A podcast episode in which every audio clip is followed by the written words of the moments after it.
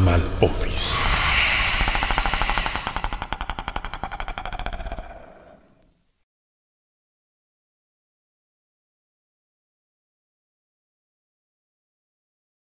Saluditos, ¿cómo están? Muy buenas noches, qué bueno que están aquí. Estamos empezando, oh, un poquito cansados porque hoy tuvimos mucho trabajo, gracias a Dios, pero estamos empezando el programa 9.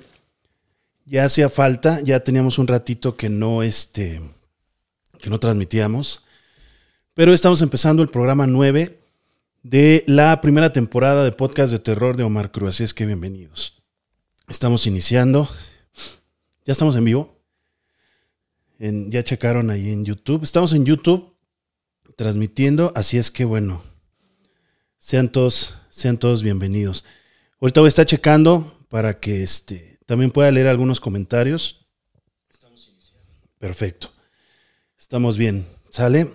Muchísimas gracias a todos. Muchísimas gracias a todos eh, los que están llegando. Tenemos a muchos amigos.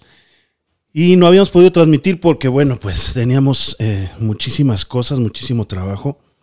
Pero ya estamos aquí de regreso. Va a haber llamadas. Va a haber llamadas. Están quitando por allí una sudadera que dejé.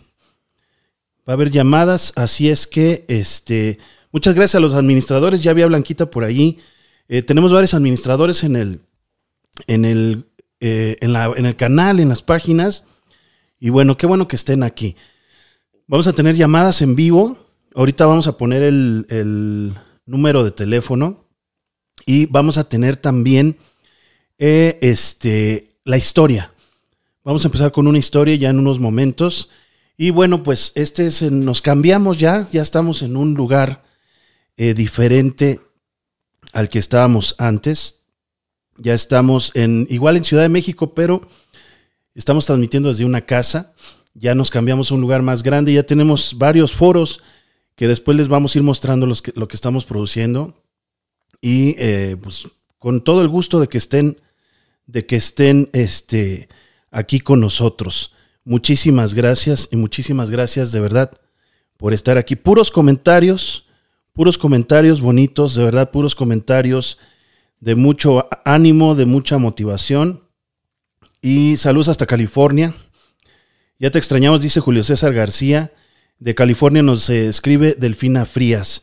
Así es que bueno, de Houston también anda por allí. Argentina, La Rioja, Tabasco. Eh, se te extraña buen trabajo. Ah, ¿quién más está por aquí? Dice, tengo ganas hasta de llorar de alegría. Muchas gracias, Nelly. María, eh, Libra García, Vanessa Díaz, que es este miembro del canal. Saludos José Jerónimo Nan Fuentes. Saludos familia sin miedo. Muchísimas gracias Laura AC. Saludos hasta Podaca también. Mucha gente de Nuevo León. Como siempre, como siempre apoyando. Gabriel Agüero, ¿cómo estás hermano? Saluditos hasta Argentina. Josefina Rojas, que también es miembro del canal. Háganse miembros del canal. Vaquero Negro Oficial, ¿cómo estás hermano? Directamente desde Enamorándonos, el señor Vaquero Negro que estuvo por allí. Me lo batearon, pero estuvo allí. Saludos hasta Uruguay, Rubén Scolari. Saludos hasta Argentina, eh, este, Queens, Nueva York. Sergio Martínez. Hola, nos hace falta tu historia, Flor de Alma, gracias.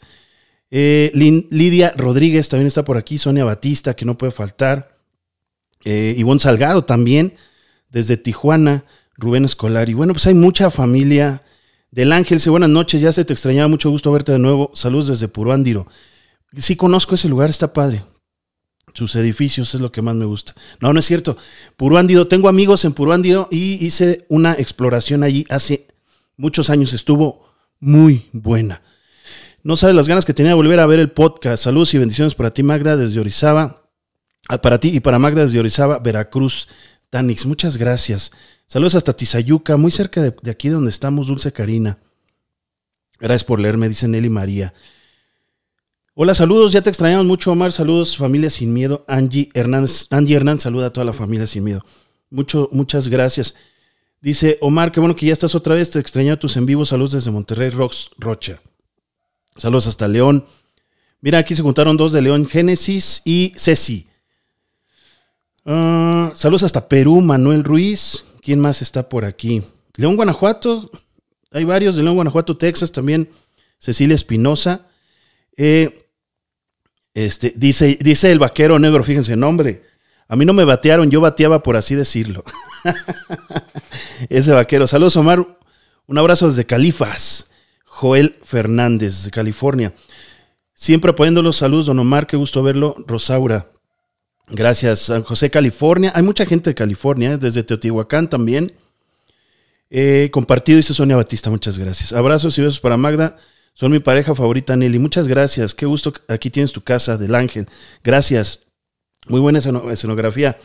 Muchas gracias, Franco Rojas. Bueno, pues la idea es siempre mostrarles lo mejor y en la mejor calidad. Hola, Mar, ¿cuándo vas a locaciones? No, no eh, hago exploraciones, pero voy a hacer eh, películas. Y aparte, este. Eh, este podcast esperemos que le guste a la gente. Ha recibido muy buenas críticas. He, estado viendo los comentarios ahorita que estamos regresando y les gusta mucho llamar. Eso, eso me gusta mucho. Saludos desde Denver, Colorado, dice Javier P. Silvia Martz, saludos desde León. Haces falta ya puras tonterías de exploración. Híjole, no se imaginan la cantidad. Gracias, Vaquero, por tu donación. Están abiertas las donaciones, muchas gracias. ¿eh? No se imaginan el, no, número de, de mensajes que recibimos diario de que ya no les gusta cómo se explora, pero hay buenos exploradores, búsquenlos. De verdad, hay buenos exploradores. Extrañaba mucho tus programas. Acuérdense que ellos son exploradores. Ahorita me estoy dedicando un poquito más a lo que es la filmación ya profesional en, en, este. En, el terror eh, vamos a empezar a hacer buenas cosas y a investigar. Tenemos ya un equipo completo que les mostré en YouNow hace unos días que hice una transmisión especial. Este, tenemos ya el, equipo completo para explorar de nuestros amigos. Gracias, JJR Tree Service. Muchas gracias. Tree, Service. Muchas gracias por tu donación. Gracias a todos por sus donaciones. Les platico rápido. Este, yo no estoy explorando, ya no, no, no hago urbex paranormal. Bueno, ¿por qué? Porque hay mucha gente que lo está haciendo. Hay unos que los hacen a su manera. Yo no, yo no, yo respeto cada quien cómo haga su trabajo. Pero ya son muchos, ya, ya tienen ustedes una gama muy grande de eh, después de las 8 o 10 de la noche a quien ver. Hay muchísima gente y todos los días nacen nuevos. Entonces, como siempre, yo pensando en, en, cosas que no hay tanto, bueno, hay pocos podcasts sobrenaturales, podcasts paranormales, de terror. No sé, de 100 exploradores hay tres podcasts buenos o dos podcasts buenos. Entonces, eh, preferí meterme más al podcast y ahorita eh, vamos a empezar con una serie de películas desde, desde lugares donde hay verdadera actividad eh, sobrenatural y allí es donde le vamos a dar, pero ya con equipo, ya con cámaras de, última generación y bueno, pues con la calidad que ustedes saben que siempre se les da a todos ustedes. ¿Ok? Dice Adela Reyes, aleluya, qué gusto de verte. Ya repetí muchos de sus videos. Muchas gracias. Me encanta tu camisa. Sí, es de iWay. Ay, hay un llamadito para iWay. A lo mejor algún día nos, nos, nos llega ahí como sponsor. Este, nuestra. Bueno, yo casi siempre uso la marca iWay, me gusta muchísimo.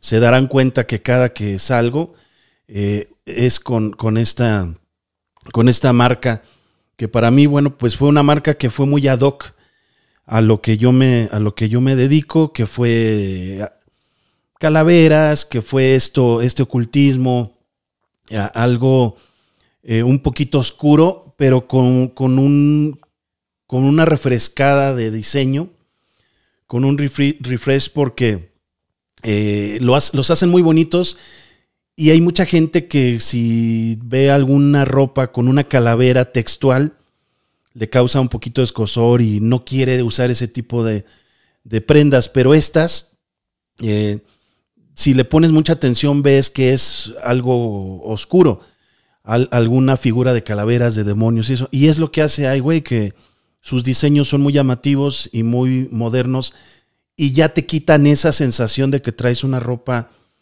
eh, de algún tipo sectario o refiriéndose a la Santa Muerte o a calaveras a muerte. Entonces es lo que me gusta mucho de iWay. es muy eh, casual.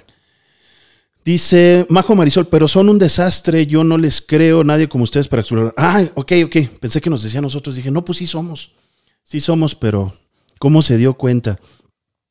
Los exploradores, hay buenos, hay buenos, eh, quedan por ahí algunos que hacen muy buen trabajo, así es que búsquenlos de verdad, búsquenlos. Buenas noches, Omar, saludos a Magda, ¿te has planteado hacer una peli sobre lo que viste en la montaña? Y si vas a hacer una regresión sobre tu encuentro UFO, Mari de Argentina, Maris. Si teníamos la intención de hacerlo, se contactó a varias personas que se dedican a, la, a, hacer regresiones, pero desgraciadamente nadie quiere salir a cámara. Si ustedes conocen a alguien, tenemos ahí una persona que sí quería nada más que se encuentra muy lejos, él se encuentra en Estados Unidos y dijo que si nosotros volábamos a donde estaba él, que perfectamente lo hacía y no tenía ningún problema en salir a cámara, pero está él hasta Estados Unidos. Entonces, bueno, pues vamos a ver. Gracias, Vaquero, por tus donaciones, hermano. Vamos a ver si en algún futuro eh, cercano, no lejano, este, podemos hacerlo. Omar, platica algo sobre simbología como el tetragramatón, por favor. Dopec. Bueno, pues empezamos fuertes, vienen, vienen con, buenas preguntas. Acuérdense que tetragramatón es un símbolo. Eh, es un símbolo que eh, eh, no es un símbolo exclusivo de protección, no es un símbolo para hacer daño, no es un símbolo que, pasemos o que, o sea, que pasemos por alto y que pensemos que es un símbolo común, no. El tetragramatón, perdón, es un símbolo que a pesar de que es muy visto y, mucha gente lo tiene hasta tatuado y todo, es de mucho respeto. Depende de la orientación que tenga, eh, atrae buena y mala energía. No crean ustedes que si ya se tatuaron el tetragramatón al revés, con la punta hacia abajo, eh, se van a morir o les va a pasar algo. No, no funciona así. Lo que sí es que van a tener que tener un proceso muy especial en su cuerpo de estarlo limpiando, de estarlo sanando, porque lo pusieron o lo, dibujaron mal, lo, grabaron mal en su piel y este y únicamente van a tener que, hacer algún tipo de proceso constante porque atrae la mala eh, energía. Eh, gracias a su naturaleza de, sello, de, protección y de sello, el, ese tetragramatón, pues no, pues no les va a servir muchísimo como para protección. Pero si a ustedes les quieren hacer daño, eh, van, a, van, a, tener más posibilidades porque ustedes están atrayendo lo negativo. Eh, ojo, si ustedes lo quieren como protección, si ustedes quieren hacer el daño y lo traen al revés, o ustedes lo usan directamente colgado en una medalla, en un medallón. Creo que tengo por aquí, el bebé tiene un... ¿Dónde está el bebé? No, pero no sale a cámara, ¿verdad? No.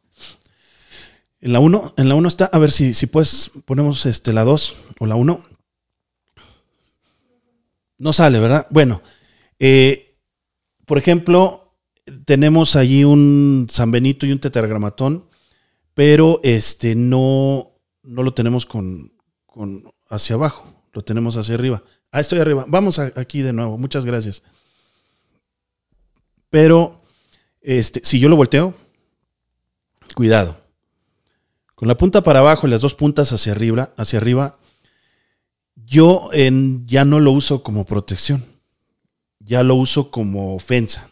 Ya, ya no es defensivo el, el tetragramatón. Ya es como ofensa.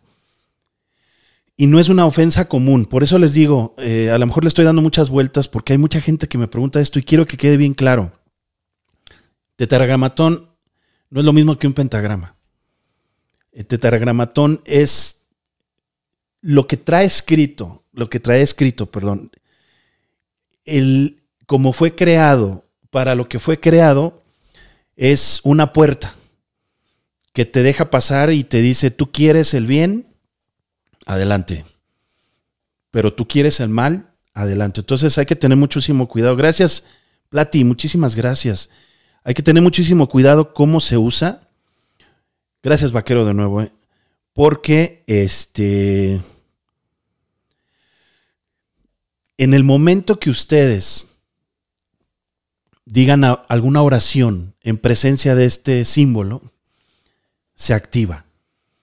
Sea cual sea. Si ustedes tienen una persona enferma y ponen ya sea el tetragramatón y eh, solo o conjugado con algún otro tipo de, de amuleto, pueden hacerle el bien y no van a dejar que esa energía que está dañando a la persona la siga dañando.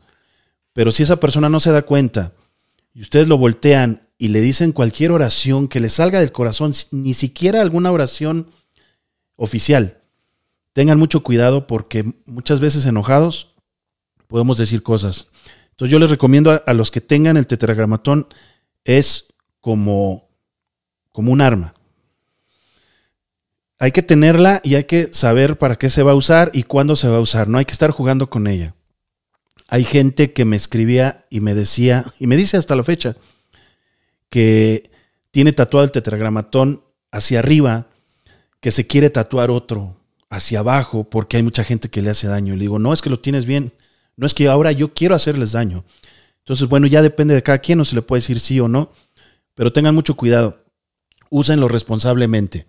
San Ignacio de Loyola, San Benito, San Cipriano, eh, Arcángel eh, bueno, no me quiero meter mucho con arcángeles porque ya hemos tenido por allí algunas cosas este, acerca de, de, que si son o no son oficiales por ser de una religión únicamente, pero hay algunos arcángeles muy, muy fuertes y ustedes van a decidir cuál usar, en, en, dado caso que los necesiten.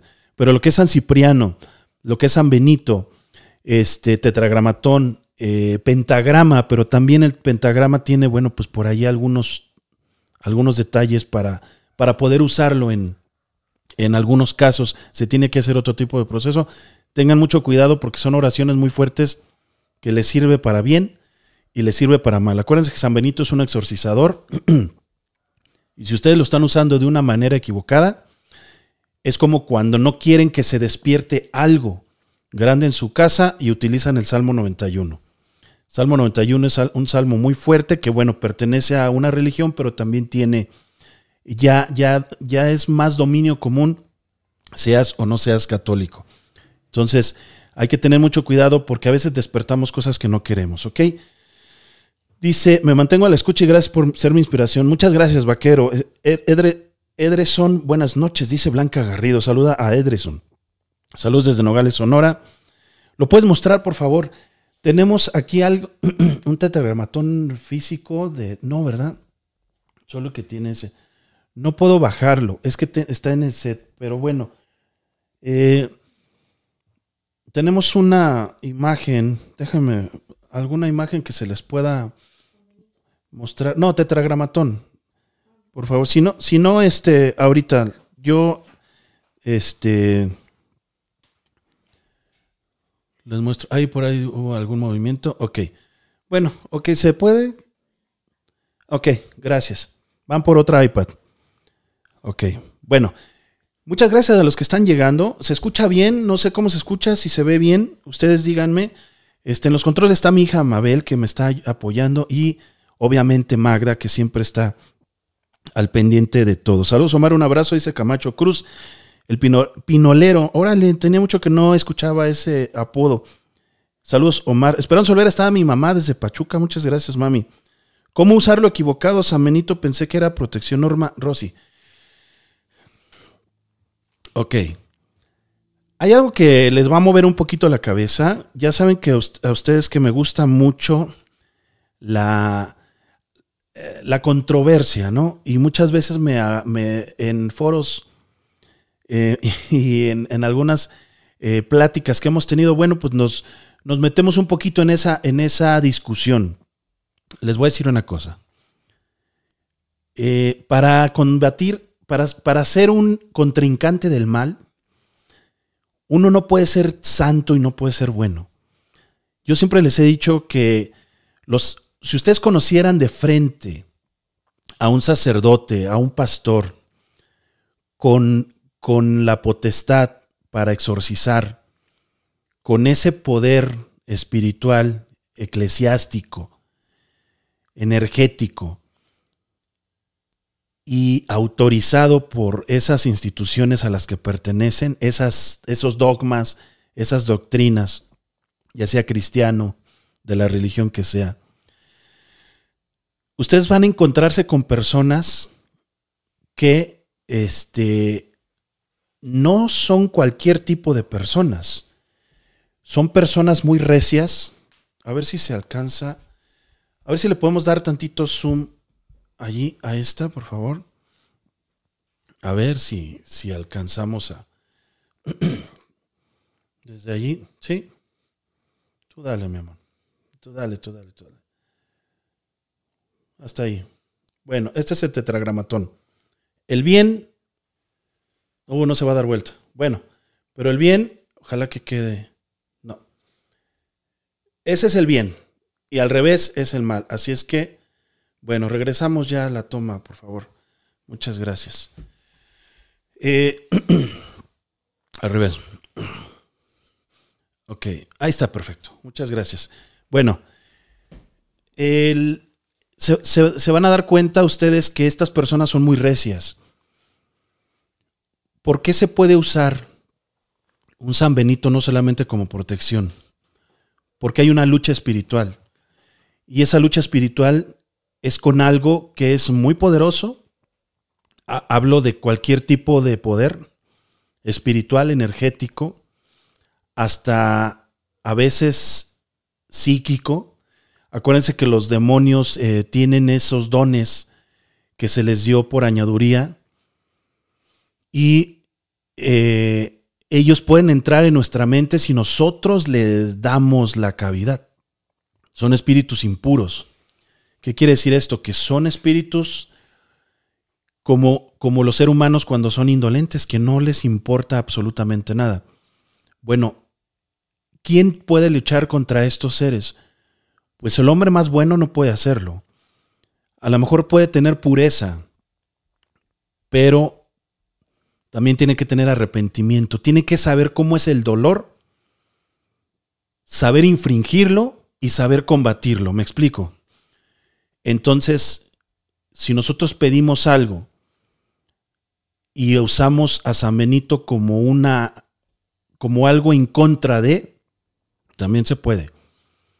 Asimismo, cuando pedimos a la Virgen de Guadalupe cuando pedimos a algún santo que le vaya mal a alguien, pues puede ser que no, a lo mejor no esté haciendo, bueno, de hecho los santos no hacen los milagros, Dios intercede a través de ellos para hacer los milagros. Bueno, pues aquí sucede algo parecido. Podemos pedirle algo a alguien y no lo puede cumplir. Y no necesariamente tiene que ser una figura de barro de un diablo, de un demonio. Podemos pedirle el mal a un santo y alguien no los puede cumplir. No sabemos si ese santo o alguien detrás de ese santo. Entonces, les digo que la controversia, bueno, pues es, es buena, eh, porque también ustedes deben de saber que donde hay bien hay mal. Entonces tengan mucho cuidado a quién le hablan, porque a lo mejor no le están hablando a la persona que ustedes que ustedes creen o al santo, a la energía, al ente espiritual, al ser superior que ustedes creen. Tienen que tener mucho cuidado. Entonces, bueno, esa es una de las formas con las que también se puede hacer daño. La vista es muy, muy poderosa. Hay gente que se le queda viendo a alguien y le pasa algo a esa persona. Y no es porque tenga una energía muy fuerte dentro de su cuerpo. Nadie puede ser más fuerte que Dios. Nadie puede ser más fuerte que un santo, nadie puede ser más fuerte que una entidad espiritual. Lo que pasa es que obran a través de él buenos y malos. Entonces hay que tener muchísimo cuidado, de verdad. Dice, acá en Chile regalan a San Benito a las guaguas en su nacimiento con un prendedor. Sí, sí, están ustedes, eh, están ustedes en el entendido de que es un, un protector, sí es como cuando ustedes salen con el amigo miedoso. ¿De quién los va a proteger? Si, si, si alguien, algún maldoso, algún faltoso, nos llega a faltar, válgame redundancia, nos llega a faltar al respeto en la calle, el amigo miedoso eh, no nos va a proteger. Tenemos que llegar a, tenemos que estar protegidos por alguien guarro, por alguien que tenga adiestramiento o por alguien que se la sepa, que tenga barrio, que tenga ese, ese tipo de poder para confrontar.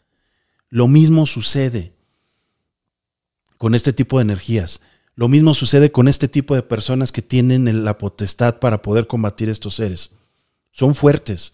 Pasaron sus vidas eh, combatiendo el mal físico, el mal humano, para poder después combatir el mal este, espiritual.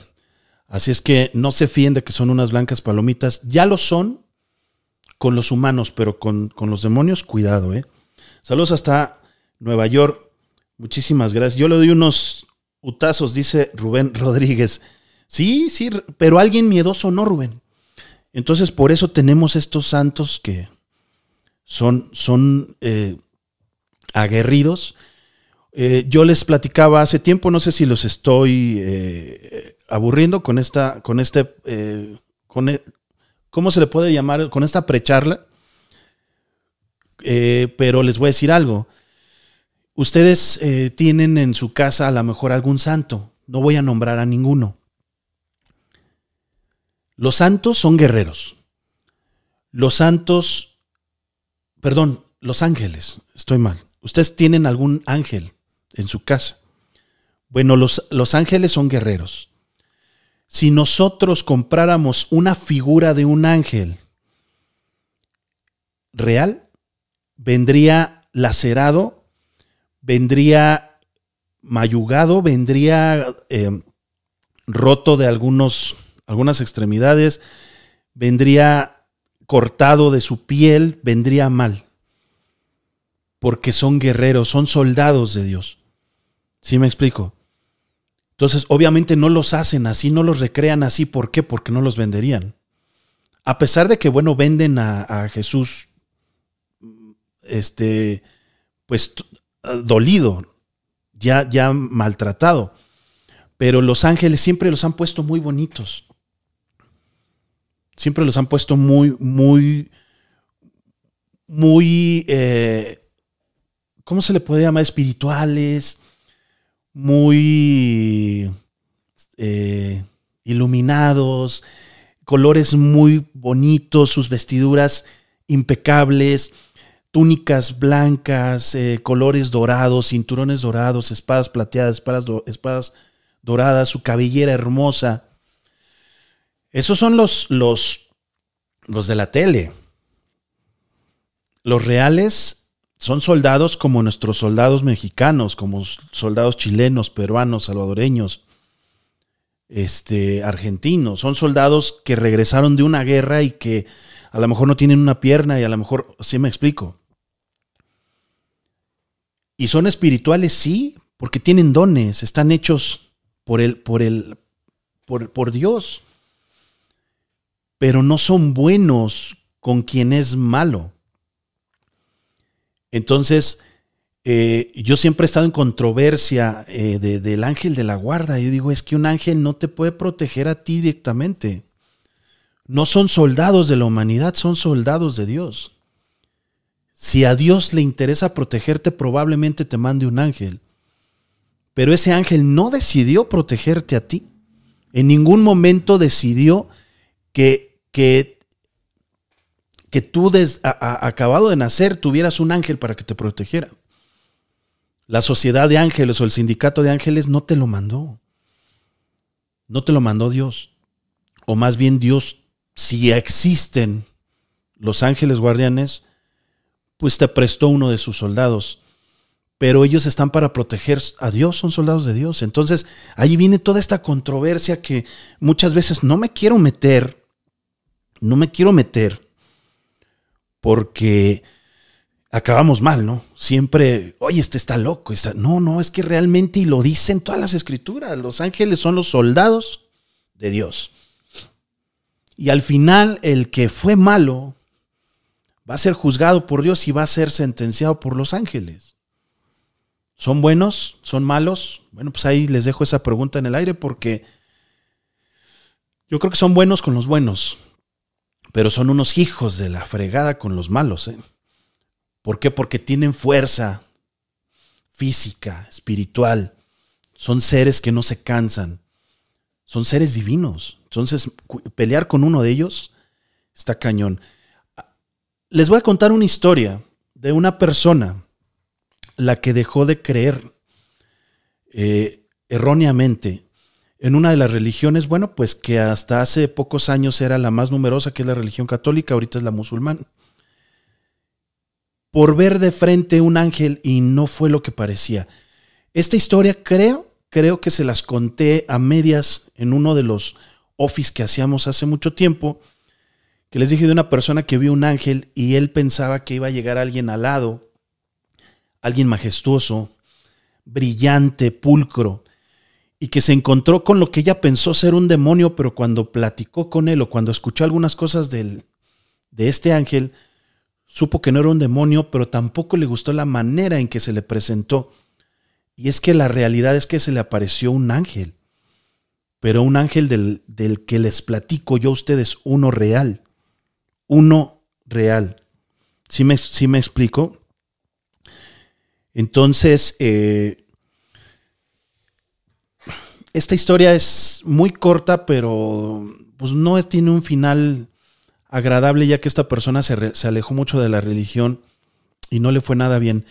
Ella eh, vendía, lucraba con, con ángeles.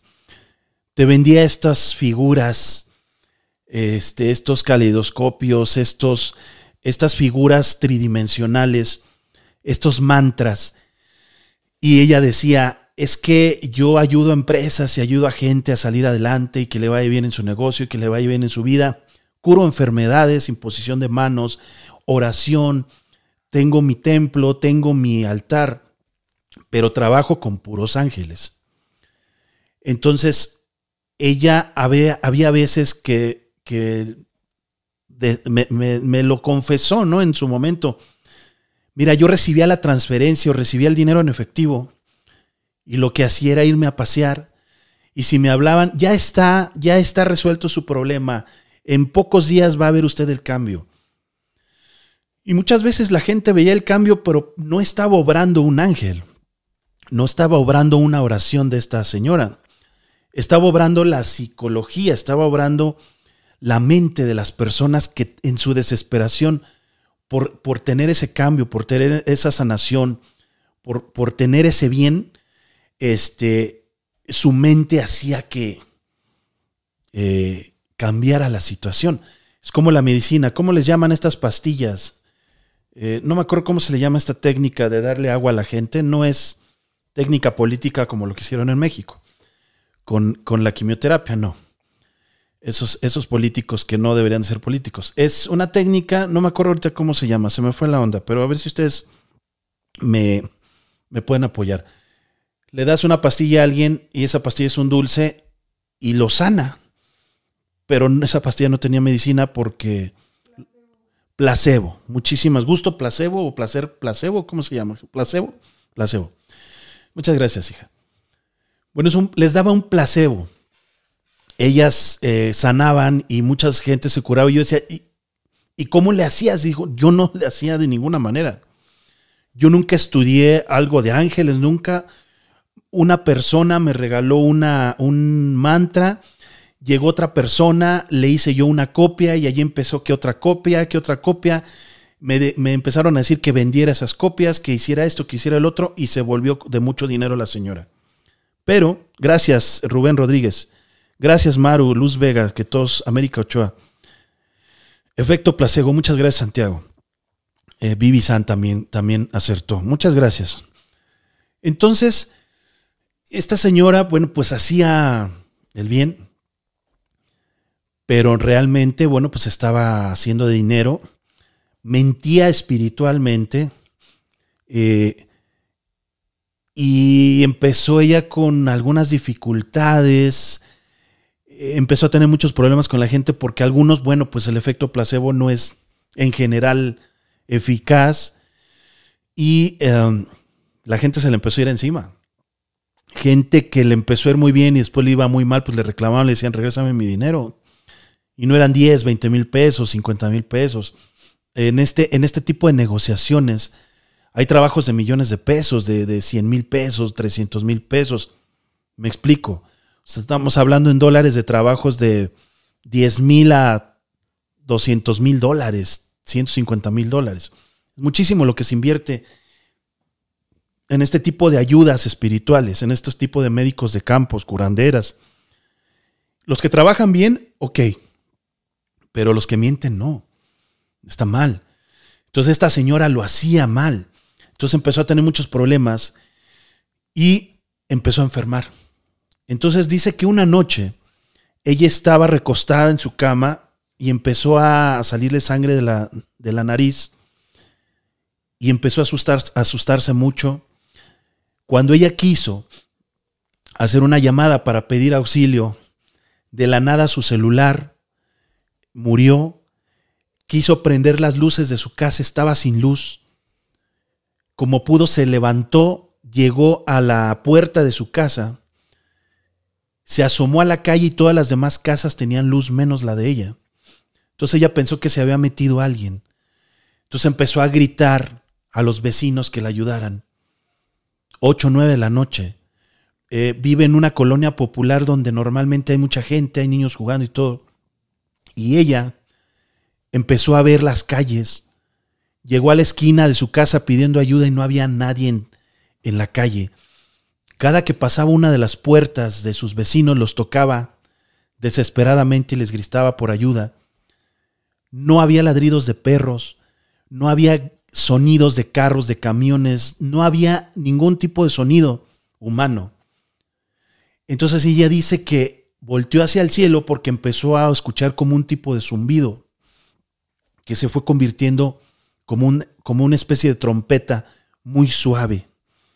Cuando esta trompeta empezó a hacerse más fuerte, de un tajo se pasmó todo el sonido, dejó de escucharse la trompeta.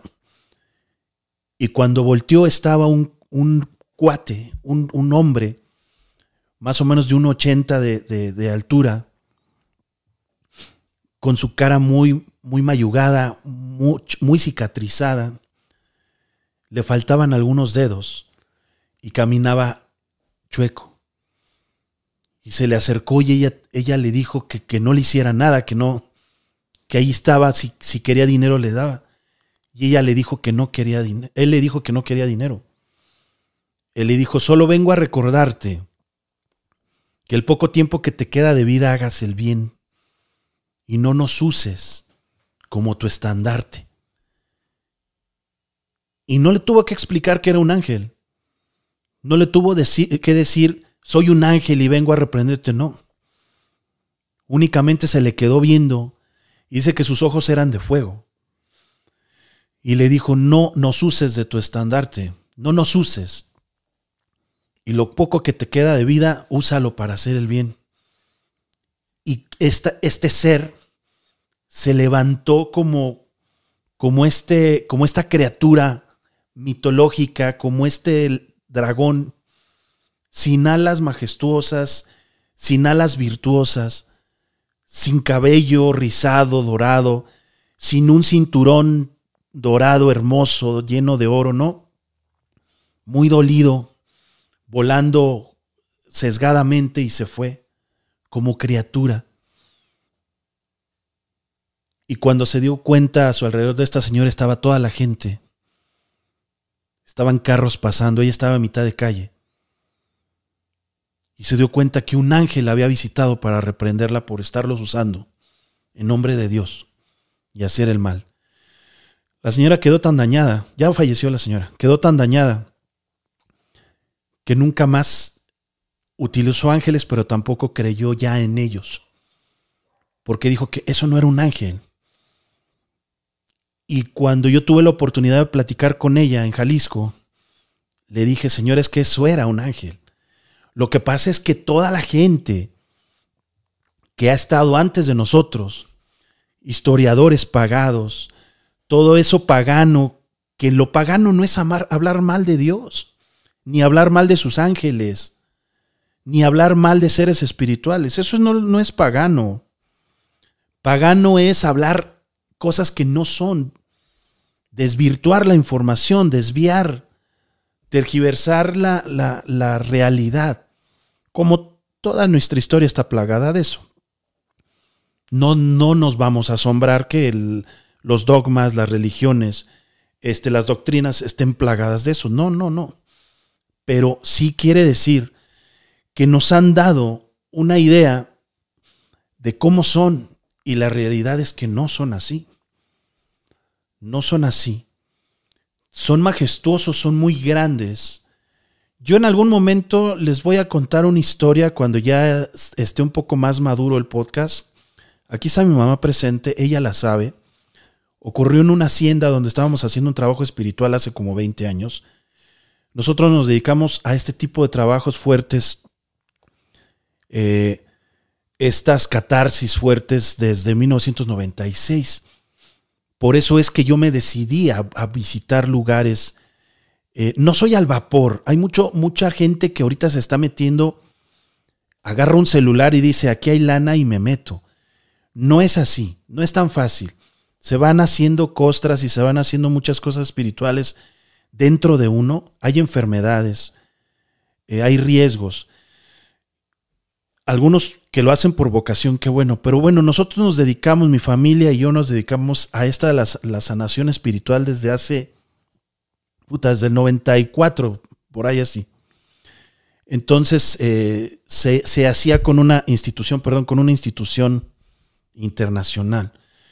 Pero hubo por ahí un detalle con una visión de un ángel, eh, donde sí se veía, no se veía tan majestuoso como lo pintaban. Entonces les puedo decir que muchas cosas no son como, como, como nos las han contado. Para terminar esta historia, y espero que les esté gustando, esta señora lo último que me dijo fue que cuando entró a su casa, después de que vio la gente, ya no, le sangró ya la nariz, se empezó a sentir bien y entró a su casa. Dice que cuando cerró la puerta tenía un pedacito de jardín de, de pasto. Se derrotó. Se derrotó.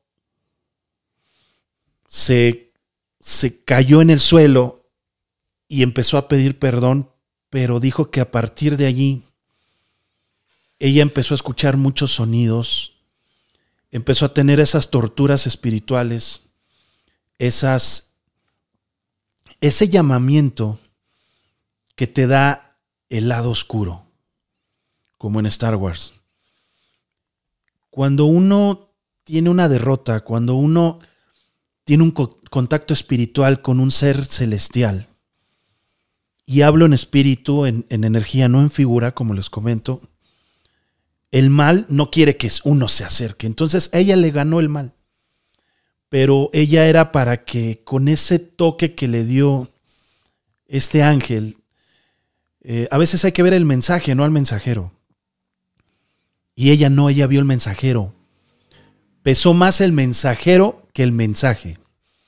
Ella tuvo la oportunidad de redimirse y de ya discernía qué estaba bien y qué estaba mal, pero, pero ella tuvo la oportunidad de ser una de las personas contactadas como Borgio Borgiovanni, como muchísimos de ellos que yo admiro mucho.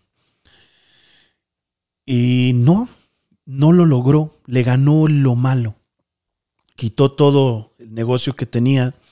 Con el dinero que había hecho, vivió sus últimos años sin ninguna bronca, pero no logró esa felicidad porque no quiso. Entonces, bueno, esa es la, la consigna, ¿no? Que podemos tener todos en el sentido de que si somos tocados por alguna entidad, pues aprovechar, ¿no? Si nosotros queremos el bien y somos tocados y somos tenemos alguna revelación, porque ellos se presentan por revelaciones. Esto que tuvo esta señora se llama revelación. A lo largo de la historia hay mucha gente que ha tenido revelaciones. No sé si si me está entendiendo o si lo estén comprendiendo ustedes como tal. Estos seres que están allá arriba y que no bajan casi por ningún motivo, de vez en cuando dicen, ah, vamos a dar una vuelta a la tierra a ver a quién encontramos. Y tocan a gente. Y son revelaciones como las que decía tener la Madre Teresa de Calcuta, que dudo mucho de eso. Pero hay gente que ha tenido revelaciones y se ha convertido en gente muy buena y ha terminado su vida ayudando. Y estas revelaciones normalmente suceden en espacios cerrados, aunque a estas entidades no les importa que estés en medio de un estadio. Ellos pueden desaparecer a toda la gente y hacerte la revelación allí, personal, sin que nadie alrededor se dé cuenta que estás teniendo una revelación, como le sucedió a esta señora. Pero la mayoría cuenta estar eh, algunos mm, deteriorados de salud, muy malos, y se les, se les ilumina el espacio donde están. Hagan de cuenta que está oscuro y de repente ven estas luces que tengo aquí yo. Fuertísimas, algo que tú no puedes ver, que tienes que tapar los ojos. Y se les presenta alguien que les dice algo. Ojo, ha habido revelaciones eh, de energías espirituales, revelaciones celestiales, y también ha habido revelaciones de razas.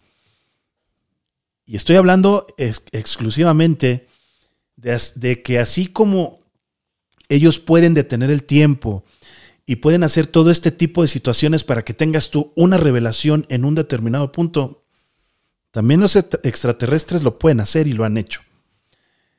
Eh, hay revelaciones en las que ha estado una persona a un lado y se saca de onda y, le dice, viste, viste, lo viste, eh, entendiste.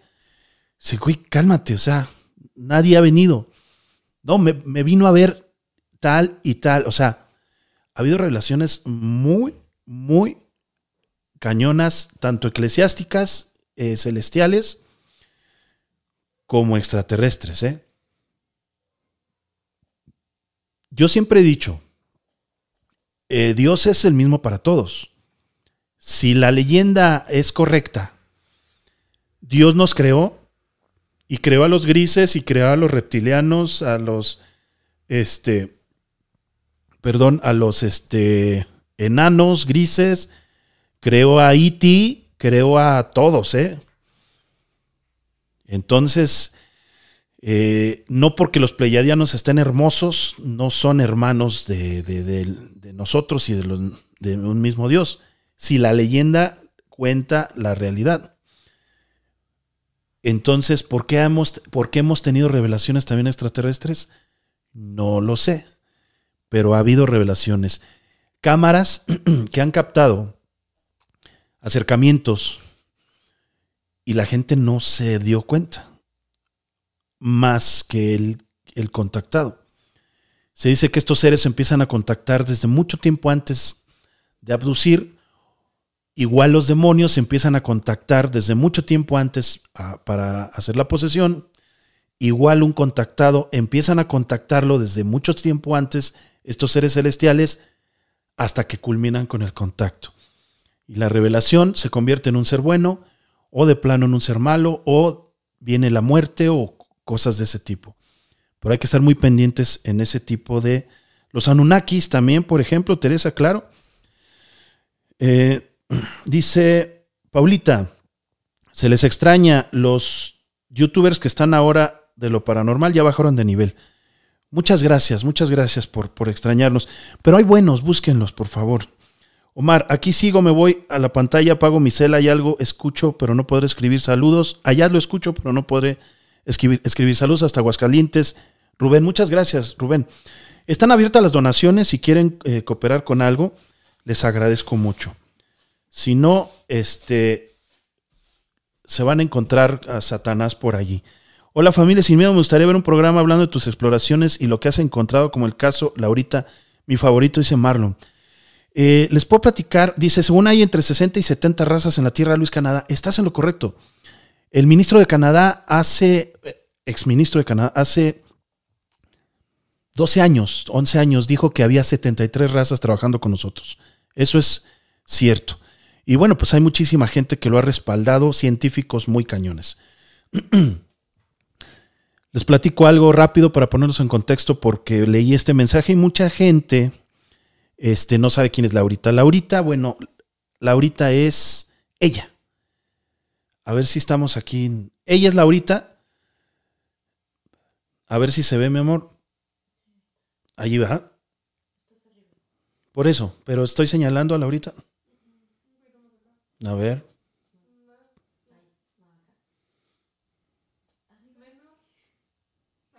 Esa es Laurita. Ok. Bueno, Laurita es una persona, gracias, volvemos a las dos, gracias. Es una persona, una mujer que desapareció real, no la han encontrado, como también otra mujer, pero de el antiguo lago de Texcoco, ¿se acordarán? Eh, pero les voy a decir algo. Lo extraño de este caso es que buscando a Laurita encontramos dos cuerpos, uno en un canal y otro que se supone desenterraron de un hombre. Este camino se encuentra en Querétaro, en el estado de Querétaro, en la ciudad de Querétaro. Y lo extraño de esto es que siempre nos pasaba algo cuando queríamos investigar más. Ella nos habló, escuchamos su voz. En algún momento hubo gente que, que dice o, dijo en ese, en ese tiempo verla. Lo más extraño es que en ese camino había 200 árboles, más de 200 árboles. Y el único que talaron, por eso se ve el, el árbol así en eh, talado de Laurita, fue el de Laurita. Y lo último que nos pasó es que cuando nosotros fuimos a la fiscalía del estado de Querétaro a hablar acerca del caso, dijeron que no nos podían dar ningún informe. Y encontramos sellos de precaución alrededor del árbol, del árbol de Laurita. Una, un día antes, una noche antes, nosotros Hicimos una transmisión donde nos vieron muchísima gente y había una bolsa que no quisimos abrir por precaución, por seguridad de nosotros. Y al día siguiente que estaban los signos de precaución, las, las, bandas de precaución, ya no estaba esta bolsa.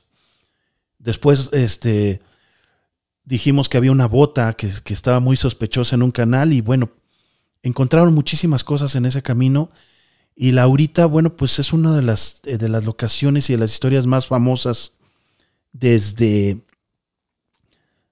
desde que tenemos nosotros este canal que se llama Sin Miedo Marcru. Y bueno, pues es algo que sucede real, sucede y sucedió realmente. Nos hemos topado, eh, dice, si recuerdas la transmisión de Laurita, tiraron el árbol, exactamente, Carmen. Entonces, bueno, la realidad es que nosotros eh, viajamos tantos, eh, a, tantos lugares donde hubo cosas muy fuertes, que bueno, algunas de estas cosas están pidiendo paz, están pidiendo descansar, porque no se han encontrado sus cuerpos, porque no se han encontrado muchísimas cosas. Y la realidad es que piden ayuda. Fueron seres humanos y están sufriendo, están penando. Entonces, es lógico que si tú como, como investigador llegas a un lugar, bueno, pues te pidan ayuda. Exactamente. Esas transmisiones de Laurita fueron épicas, dice Saraí Franco. Muchas gracias, Saraí. Gracias, Miriam Espitia. Muchísimas gracias por esa donación. Gracias a todos por sus donaciones. Si en ese canal era un cuerpo, dice Carmen Rodríguez. Gracias por el dato, dice Molden. Hola familia, dice Ojos de Miel, ¿cómo estás? Me acuerdo de esos lives, dice Livia Contreras. Jocelyn, saludos. Hola Omar Cruz y Magda Valencia Beruch. ¿Cómo estás, Beruch? Muchísimas gracias. Hola Omar, tengo un mantras, pero no sé cómo hacer para que venga la abundancia. Sonia Alanís. Eh, Juan Carlos, ahorita te digo. Juan Carlos, ¿conoces la Posada del Sol? Sí, claro, claro, he entrado a la Posada del Sol. Entré hace años y entré apenas hace como dos años aproximadamente. Eh, buenas noches familia, saluditos. Eh, acuérdense que los mantras tienen sus oraciones. Mm, les, voy a, les voy a decir, no les voy a recomendar a nadie porque yo no los uso. Pero todos estos caleidoscopios, todas estas eh, formas tridimensionales, o si es el santo, el ángel directamente, no necesitan de ayuda. Ustedes pueden pedírselo. Y ustedes pónganle algo que, pues, no sea agua, algunas florecitas o algo que ustedes crean que pueden atraer.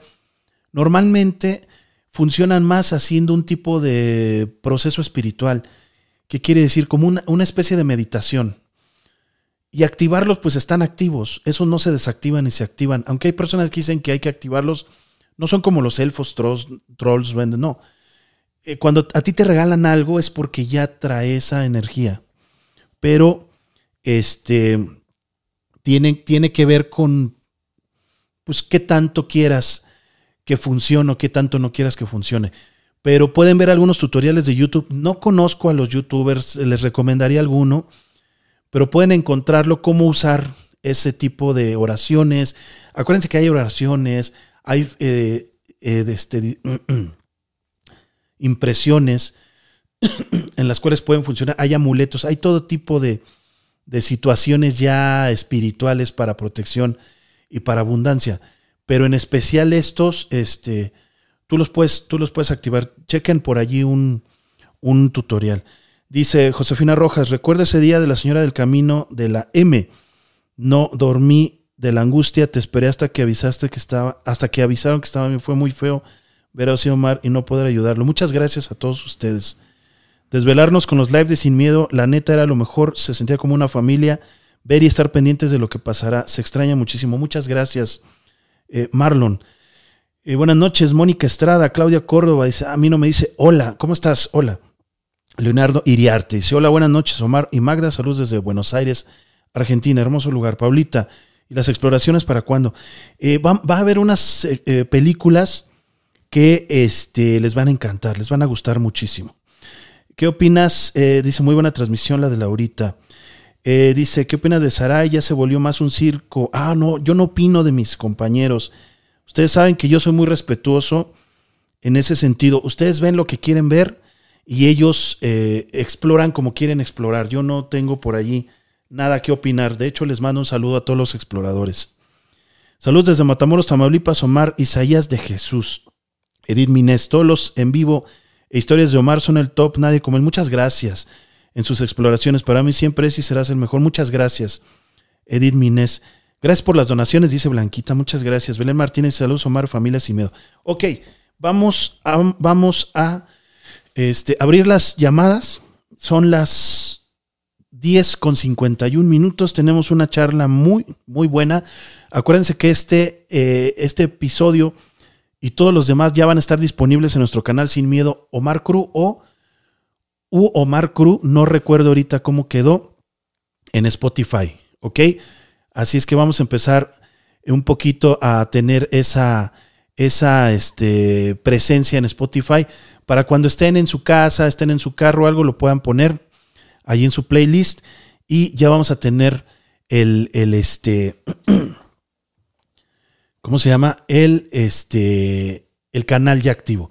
Ok, ya está ahí el, el, teléfono. Acuérdense, primero empiezan sin, sin querer llamar y después se nos juntan las llamadas. Ok, muchísimas gracias a todos. A todos, dice eh, Desastre Natural Omar, dice, eres el mejor. Muchas gracias, Ahías. Muchas gracias, Blas. ¿Cómo estás? Por eso casi ya no veo, ya no es igual. La verdad eres máster. Muchas gracias, Paulita. Eh, me ha compartido. Bueno, tenemos llamada. Muy buenas noches. ¿De dónde nos llaman y cómo y cuál es tu nombre? Hola, ¿qué tal? Hugo Ortega. Ah, ¿qué crees que se cortó un poquito allí? Pero bueno, ¿nos puedes repetir tu nombre y de dónde nos llamas? Hugo Ortega de Guadalajara, Jalisco. Ok, Guadalajara, Jalisco. Perfecto. Este, Hugo, ¿Cómo estás? ¿Estás bien? Bien, Sí, bien, muy bien, gracias. Te, oigo un, un, poco poseído, pero no, yo creo que es el teléfono, ¿verdad? no, aparte de gangoso. Acabo de salir de un dolor de la garganta. Ah, por eso, por eso te oía medio poseído. te poseyó el gangosismo. Oye, este Hugo, ¿qué nos vas a contar? Buenas noches, bienvenido. Hola, muy buenas noches. Fíjate que yo lo sigo mucho en las exploraciones. Gracias. échale, échale, Hugo. Ah, espérame. Quita tu, tu audio de. Sí, ya, ya le bajé de la tele. Si no, te vas a, te vas a enredar más. Sí, gracias. Adelante. Hola, buenas noches. Oh, ahora sí, este, bueno, soy Hugo Ortega. ¿Cómo estás, Hugo? Soy de Guadalajara, Jalisco. Déjale bajar a la tele. Sí, sí, porque si no te vas a enredar. No vas a saber ni a quién sí, Sí, no, gracias. Este, yo, yo, yo los he seguido desde que vinieron aquí a lo que viene siendo San Onofre Ah, en la tienda de Mario. Sí, claro. En la, en la esta, en la dulcería de Mario. Y desde entonces los, los conocí, los empecé a, seguir por las redes. Gracias. Pues, estaba con, con Oxlack, creo, ¿no? Estaban haciendo equipo en ese entonces. Sí, fue Oxlack, fueron este uh, Espectros, o cómo se llaman nuestros amigos, Alex Cantú. Ajá. Sí. Y fíjate que, que fue muy, muy, muy épico eh, esa situación que, que se vivió porque, pues desde entonces, mmm, fue como un, no sé, fue algo muy místico, muy, muy canijo en cuestión de, de lo paranormal, pues que se vivió ahí. Este, yo la verdad sí le saco, le saco todo eso de la, de la brujería y magia negra y demás. Bueno, no es mala, pero digo, sí, sí es de cuidado, es de respeto. Sí, ¿verdad? Sí. Sí, sí, sí. Y entonces, ah, bueno, ya me desvié un poquito del tema, pero sí fue donde los empecé a conocer y pues me dio me dio este la, la curiosidad por empezarlos a seguir y me gustó todo cuando empezaban a hacerlos en vivos, cuando se iban a hacer las exploraciones urbanas y yo y mi esposa los, los veíamos día con día, ¿verdad? Eh, trataba de comunicarme muchas veces de las veces que venían a Guadalajara para decirles dos, tres lugares donde había mucha actividad. Eh, yo soy yo soy policía de aquí de Guadalajara y pues me ha tocado cuidar varios eventos, varios este varios lugares, varios lugares donde siempre hay mucha actividad, ya sea el Panteón de Belén, este el, Mercado San Juan de Dios, también otro eh, la Casa de los Perros y, y en todo siempre he tenido actividad. He mandado también varios varios videos a las páginas oficiales de Facebook de ustedes donde he tenido pues la, actividad. Creo que ahorita ya no están contestando, ya no están activos. No, ahorita vamos a regresar de nuevo. Lo que pasa es que nos dedicamos a la producción eh, como una productora independiente, entonces fue muy, fueron meses muy pesados, pero gracias a Dios ya estamos de regreso y vamos a tener gente que empiece a contestar. Hay que checar eso, mi amor, para que empecemos a ver quién va a estar allí respondiendo y todo los mensajes. Tú, ah. respondes muchos, Magda responde muchos, ¿eh? Pero es que, es que son muchísimos, o muchísimos. No, yo entiendo, yo entiendo. No te imaginas. Gracias a Dios, ¿no? Que nos escriben mucho. Pero luego sí cansan. No, no es cierto. Este, realmente son muchos, muchos. Pero bueno, vamos a estar pendientes. Excelente. Bueno, de las actividades a mí que me pasaban eh, en la casa de los perros. En la casa de los perros, no sé si ya les haya tocado tener eh, el conocimiento de ahí. La casa de los perros, sí, claro, claro, la conocemos perfectamente. Es una casa enigmática, hermosa. Ah, excelente. Bueno, voy a empezar por ahí. Cuando yo relevaba a los compañeros, eh, muchos me decían, oye, no te vayas a asustar, es un, tómalo como si fuera algo normal, dice, vas a escuchar ruidos, vas a poner esto, y dije, ok, yo de niño escuchaba las leyendas que se que, se van transmitiendo de generación en generación, pero no le ponía mucha atención hasta que no lo viví. Entonces, en un turno, una vez, este, pues estaba, yo entraba a las 7 de la noche, me hice la, la, la que iba saliendo, la, mi relevo, me dice, persínate antes de entrar y diles que solamente vienes a cuidar, eh, que no vienes a, meterte con los intereses de nadie, solamente vienes a, cuidar y en la mañana te vas. Y así de, eh, sí, sí, sí, digamos que sí, ah, está bien. Digo, pues no va a pasar nada, ¿verdad? Sí. Uno es medio, medio escéptico en esas situaciones, pero, ok, pues llega la noche, llegan las 12 de la noche y este, pues está uno entretenido, no sé, escuchando el radio, en lo que pues, está de turno y empiezan a escuchar como como que empiezan a a chillar las ventanas las ventanas son unos ventanales grandísimos de madera y pues te empieza como que la el nervio no de decir ay güey qué, qué pedo qué pedo bueno me voy a relajar todo bien y entonces al poco a los minutos se empiezan a escuchar como pasos en el primer piso. Ajá. Y uno, pues, como policía pues, tiene que hacer la labor de seguridad, ¿no? Entonces va uno, supervisa, va con la lamparita porque todo está oscuro. Y pues te empiezan a poner los nervios de punta, ¿no? Dices, ¿qué está pasando? Entonces dice, ah, bueno, ok, continuamos, continuamos. No pasa nada y mente, mente abierta, ¿no? Entonces pasa el tiempo y ya se empiezan a escuchar como murmullos, como si el aire ¿no? hay una zona de un comedor. ¿Mande? Sí, de hecho hay una zona de un comedor. Muy grande, muy hermoso. Así es. Dicen que ahí hay mucha, porque ese comedor está intocable, o sea, tú puedes sentarte y todo, pero es original, todo lo que no, no se ha movido nada de ese comedor. Dicen que allí la gárgola es donde es, es más el, en el, lo que era el cementerio, ¿no? Así es, exactamente. Sí, sí, es una leyenda muy, este, bonita. te comentaba que de los murmullos que se empiezan a escuchar como, como si el viento te hablara, este, ya es cuando ya definitivamente estás todo helado, porque pues ya no es nada de lo que te cuenta la gente, sino que lo estás empezando como pues, a vivir, ¿no? Y, y la verdad es una, una experiencia muy, muy cabrona porque dices, ay güey, o sea, de ser escéptico lo, lo empiezas a vivir. Claro. Entonces, pues yo me salí, yo me salí totalmente del, del de la casa, estuve pues ahí en la a pie de puerta, ahí en lo que es la, la, la placita de los escritores. Y este,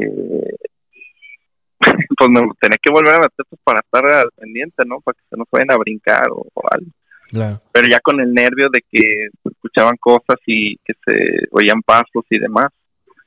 Pero pues al final todo, este, terminé el turno y el el relevo, el que me el que me relevaba a mí, pues él era el que diario iba. Claro. De oiga, está muy fuerte, está muy pesada esta esta vibra que se siente aquí. Dice, no, ¿qué te tocó ver? A ver, tu platícame. Le dije, no, pues es que se escuchaban los pasos en, en el primer piso, los murmullos que te habla el, el diente y las ventanas que crujen. Dice, no, hijo no te he tocado nada. Dice, una vez a mí se me apareció una niña. Una niña andaba ahí caminando para allá y para acá. Sí, la niña. Y dice, niña, ya plácate. Dice, ya descansa. Dice, no quiero jugar contigo. Y, y ya, o sea, pero yo le hablé porque, pues, dice, yo soy, dice, yo tengo más experiencias y demás. Y dice, no, esto no es nada. Dice, allí en el, en el, en el, en el subterráneo donde está la catedral, que es un centro joyero. Dice, ahí está todo, ah, eh, sí conoces esa historia, ¿no? La leyenda de la niña de que el que le prendieron fuego porque eran de otra religión. Sí, sí, claro. Sí, sí, me la Dice, contaron. nada más. Ajá. Dice, no, comparado con eso, definitivamente no es nada. Dice, a, la niña de allá la escuchas todos los días. Dice, todos los guardias que están ahí se salen porque no, porque diario la ven. claro, sí, está pesado. la ven. Ajá, entonces a comparación de acá dice, no, no es nada. Ese fue uno, eh, ahí en la Casa de los Perros. En, en San Juan de Dios, sí oh. sentí... ¿Mande? No, ahí está buenísimo. Un, un paréntesis. Déjame agradecer a Vaquero Negro por hacerse miembro y a Tiempo de Amar por tu donación. Muchísimas gracias. Y también a Vaquero por su donación. Muchas gracias a todos, eh, a todos los que están donando. Seguimos, Hugo, perdón. Ok, perfecto. Ah, ok. Entonces, eh, cuando hubo temporada de COVID, los mandaban a, a apoyar a los veladores, porque había mucho persona en situación de calle que se brincaba hacer desmanes o a robar. Entonces éramos unos, era yo y un compañero los que íbamos a apoyar de turno solamente de noche. Y los veladores de ahí nos contaban muchas muchas anécdotas que les habían pasado, tanto apariciones, tanto como eh, situaciones que les tocó vivir. Y en lo personal, a mí, este, y un compañero, bueno, eh, después de dar los rondines de vigilancia en todo lo que es el San Juan de Dios, bueno, Mercado Libertad, eh, llevábamos un momento en donde pues, nos sentábamos a ya a descansar, ¿no? Ahí en el comedor de los, de los veladores. en eso estábamos, pues no sé, cada quien en su, en su celular y demás. En eso siento que me, que me tocan el hombro. Y volteo con mi compañero y le digo, ¿qué pasó? Me dice, ¿qué pasó aquel? Y dije, ah, caray, ¿no me, ¿no me tocaste tú? Me dice, no. Le dije, ah, caray. Y se me empezó a erizar toda la mano, todo, la, todo el brazo, desde el hombro hasta el... Dije, ¿sabes qué, güey? Sentí que alguien me agarró y pensé que eras tú. No, yo estoy acá en mi rollo ay, güey, y me empecé a como a paralizar de esa, de esa parte. Sentí, pues sentí miedo. claro, claro. ¿Verdad? Entonces, pues ya había pasado el turno y habíamos dado un, de este de, otro rondín de vigilancia. Y dice el guardia, mira, se ve una como una figura blanca así a, través, estamos del lado del área de comida y, y en el área de, de ropa se vio una sombra blanca, bueno, es una figura blanca, digamos como una como una silueta de humo blanco que pasaba de local en local. Dice, ¿sabes qué? Ya se nos brincaron, vámonos en chinga. Entonces los veladores se fueron del otro lado y nosotros nos estuvimos de este lado. Dijimos, ok, vamos a ver quién, quién se brincó, ¿verdad? Y dice un velador que, que él cuando estaba enfrente me dice, ¿sabes qué? Volví a ver esa, esa figura. Le dije, ¿neta? Sí, pero pasó atrás de ti y no te diste cuenta. Y dije, no manches. No eran vivos. Él no, estando no eran vivos. ¿Dónde? No eran vivos. Exactamente. Entonces, pues ya me roban la, la, la, la tranquilidad en ese momento y pues ya estábamos como que más más a, las alertas porque claro dice no este, tú tranquilo dice aquí hay mucho movimiento de, de que se ven personas que pasan o sea todo este, este, mercado tiene historia. Dice ya para nosotros es normal dice pero más más vale estar al pendiente de los vivos de los que se brincan que de los muertos dice de los muertos vas a vas a experimentar muchas cosas dice. Wow eso es de lo que me pasó. No, no, el mercado es tremendo. Aparte, bueno, eh, pasa por eh, el túnel, este túnel que es el Hidalgo. Oh, sí. Este túnel. ¿Perdón? Sí, sí, sí. De hecho, eh, estaba viendo un, un este, una persona que también hace videos paranormales y se atrevió a meter y estaba Mm, haciendo un directo del túnel. No sé cómo meterse, la verdad. Yo lo estaba siguiendo. Y, wow, o sea... Lo que pasa es que ese túnel, este Hugo, eh, tiene todas las características sobrenaturales. pasa y cruza todos los túneles antiguos que daban del degollado, que daban de la catedral, que daban de todo hacia la casa de cultura, hacia la iglesia que está cruzando ese... O sea, está lleno allí de, túneles antiguos, cristeros, túneles de antes. Entonces mucha gente murió allá abajo. Y este túnel abrió todo esto. Se hace cuenta que es un portal. Por eso hay tanta gente que ha muerto. No sé si lo sepas, ahí en su curva. Sí, de hecho las leyendas cuentan pues que antes, antes en los años de 1600, sí. 1700, ahí es donde pues los aventaban. Claro, No, no, no, está, está buenísimo.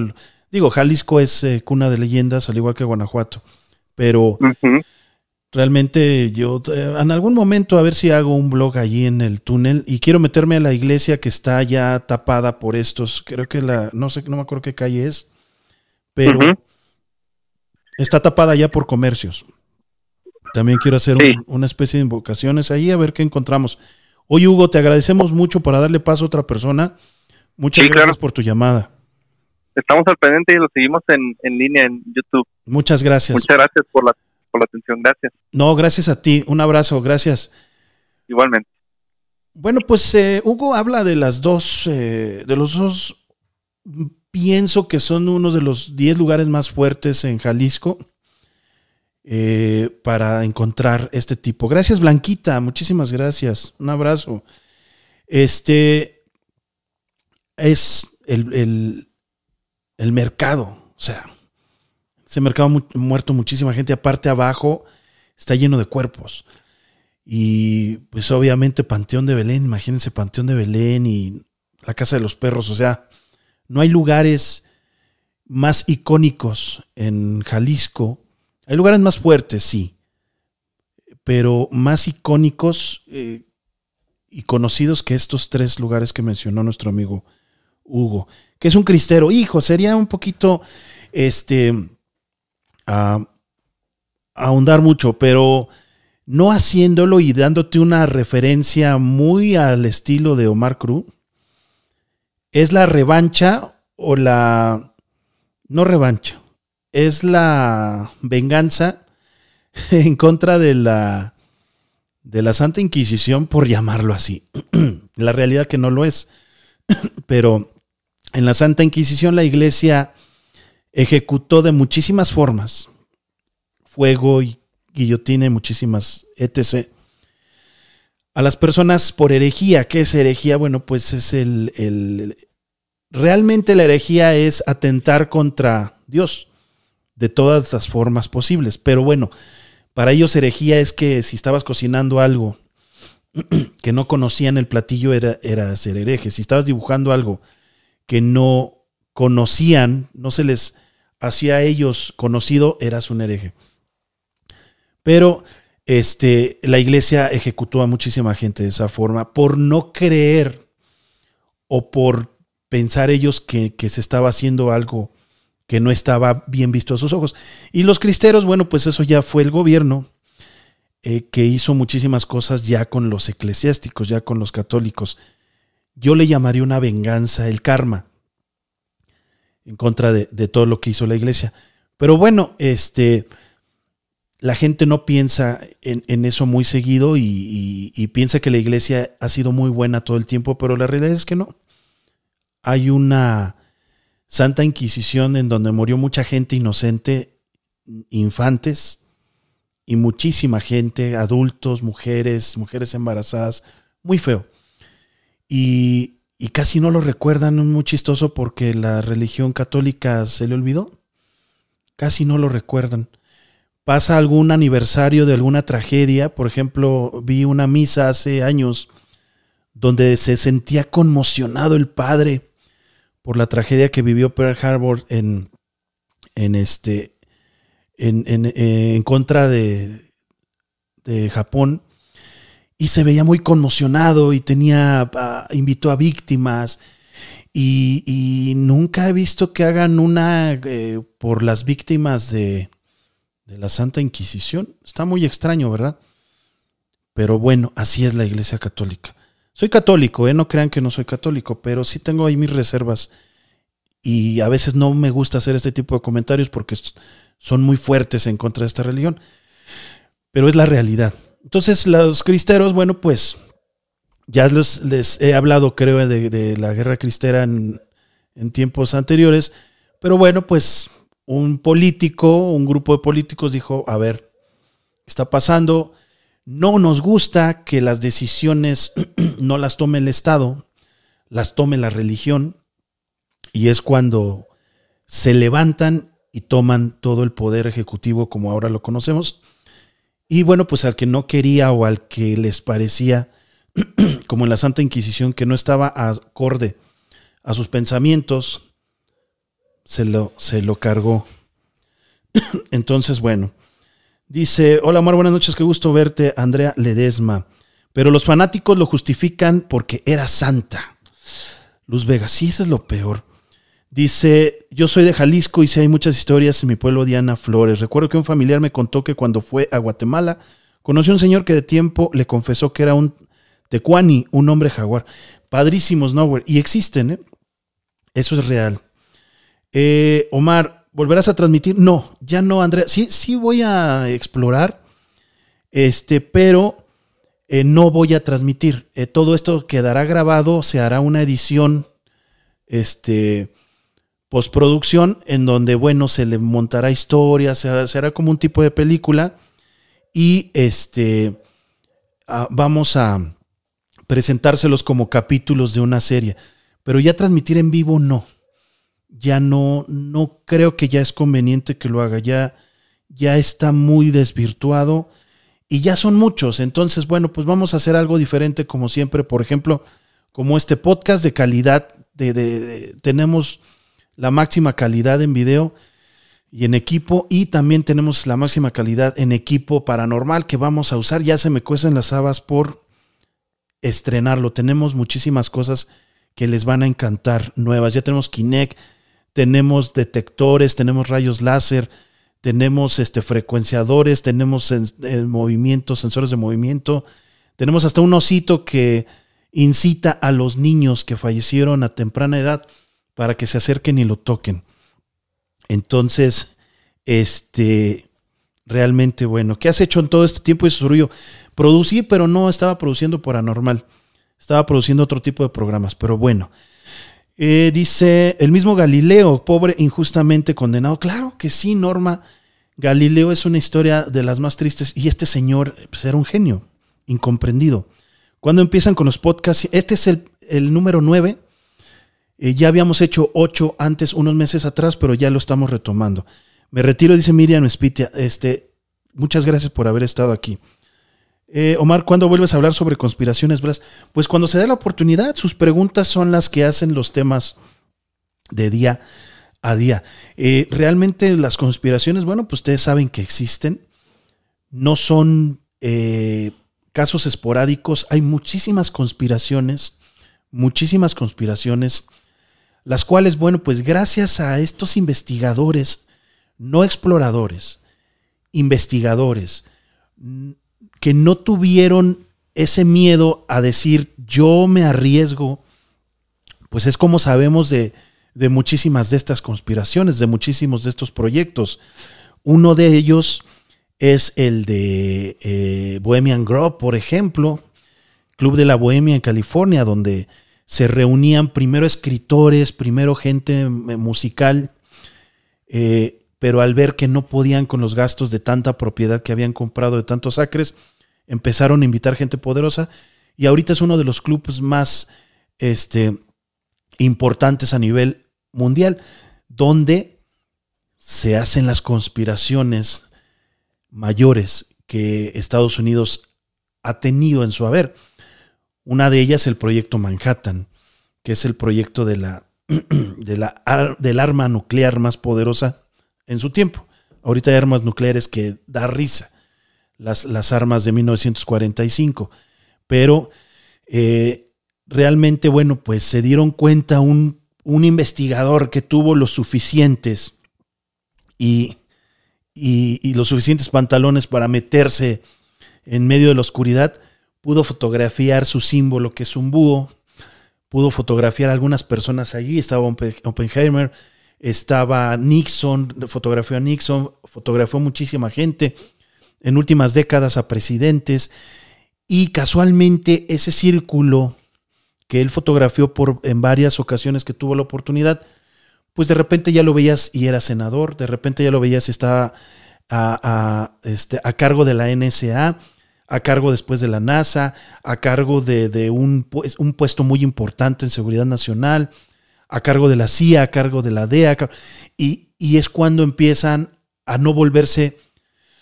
un, un tabú o una leyenda de que allí nacen las conspiraciones. Es cuando ya dicen, a ver, a lo largo de la historia, que se ha retratado a Bohemian Grove, porque muchos llegan en helicóptero a la propiedad, pero muchos entran en camionetas, se empezaron a dar cuenta que casualmente las personas que entraban a ese lugar meses después o años después, se convertían en los hombres que lideraban las decisiones de Estados Unidos. Y como esos hay muchos. Montparnasse también tiene por allí un club privado muy especial. Lo que es Italia, Francia, lo que es Alemania también. Argentina también tiene unos clubs que son muy secretos en los cuales, bueno, pues se reúnen desde muchísimo tiempo antes. Antes era el Hotel Edén lo que ahora, bueno, son unos clubes que ni, ni sus nombres, ni sus nombres sabemos. Pero, por ejemplo, en el Hotel El Edén, en que tuvimos la fortuna Magda y yo de, ya, ya investigarlo, tuvimos esa gran fortuna, el hotel más embrujado del mundo, fue cuando se empezaron a dar cuenta que, bueno, pues ahí casualmente estaba Che Guevara, casualmente llegó Dalí, casualmente llegaron muchísima gente poderosa estadounidense, alemana, y estuvo por ahí el de un bigotito entrecortado, que después fue casi líder mundial. Sí, nada más porque no lo dejó, no lo dejaron la, este, la coalición, pero si no, hubiera sido una catástrofe mundial este señor. Pero bueno, allí estuvieron todos ellos, hasta Einstein estuvo en este, en este hotel. Entonces, hay lugares, hay lugares eh, que se han convertido en ese tipo de situaciones. Hay un edificio como en Men in Black, como en Hombres de Negro, que este edificio, este, hay un edificio también en Nueva York, a ver si alguien me dice cuál es, que se dice que allí también comienzan las conspiraciones. Tenemos llamada, buenas noches. ¿Con quién tengo el gusto y de dónde nos llamas? Hola, buenas noches. Buenas noches. Soy Delfina y estoy hablando de California. Hola, Delfina. Muchas gracias por estar aquí. No sé si se escucha bien el teléfono. La última vez se oía pésimo. Espero y me escuchen. Ya, ya se escucha bien.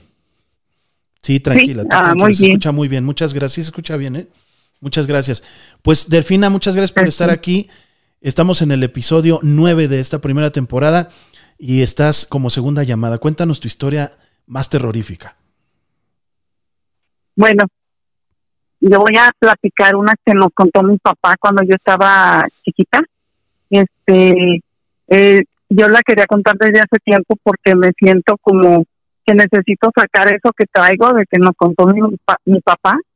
Este, mira, dice él que eh, una vez estaba parado ahí en la esquina, este, pues siempre salía en la noche y eh, se la pasaba un rato ahí, en veces se iba con sus amigos ya una madrugada. Y este, esa vez dice que llegó una mujer que ella no conocía. Y entonces que le dijo que si le daba dinero. Mi papá le preguntó, ¿por qué quieres que te dé dinero? Y como mi papá en ese tiempo tenía una cantina, y pues porque tenía la cantina la gente creía que él tenía mucho dinero y pues no no no es así verdad y, ya la señora le dijo que si le daba dinero que él tenía mucho que le diera. Y él le dijo que no que no le iba a dar ni un, peso porque ni siquiera sabía quién era ella. Y la mujer le le contestó que ella sí sabía quién era. Y, y entonces le dijo no me vas a dar dinero y él le contestó que no. Y la mujer le hace cuenta que le echó una maldición y le dijo, pues desde ahora te vas a quedar en la calle. Dice, nunca más vas a tener dinero. Y este, mi papá se rió, dijo, ¿por qué me está diciendo eso esa persona, verdad? Y hace cuenta que no pasó yo creo que una semana. Y dice él que, que teníamos un cuartito aparte de la casa de las recámaras y toda la casa y este tenía que salir uno pues por otra puerta y este y, para poder entrar a ese cuartito.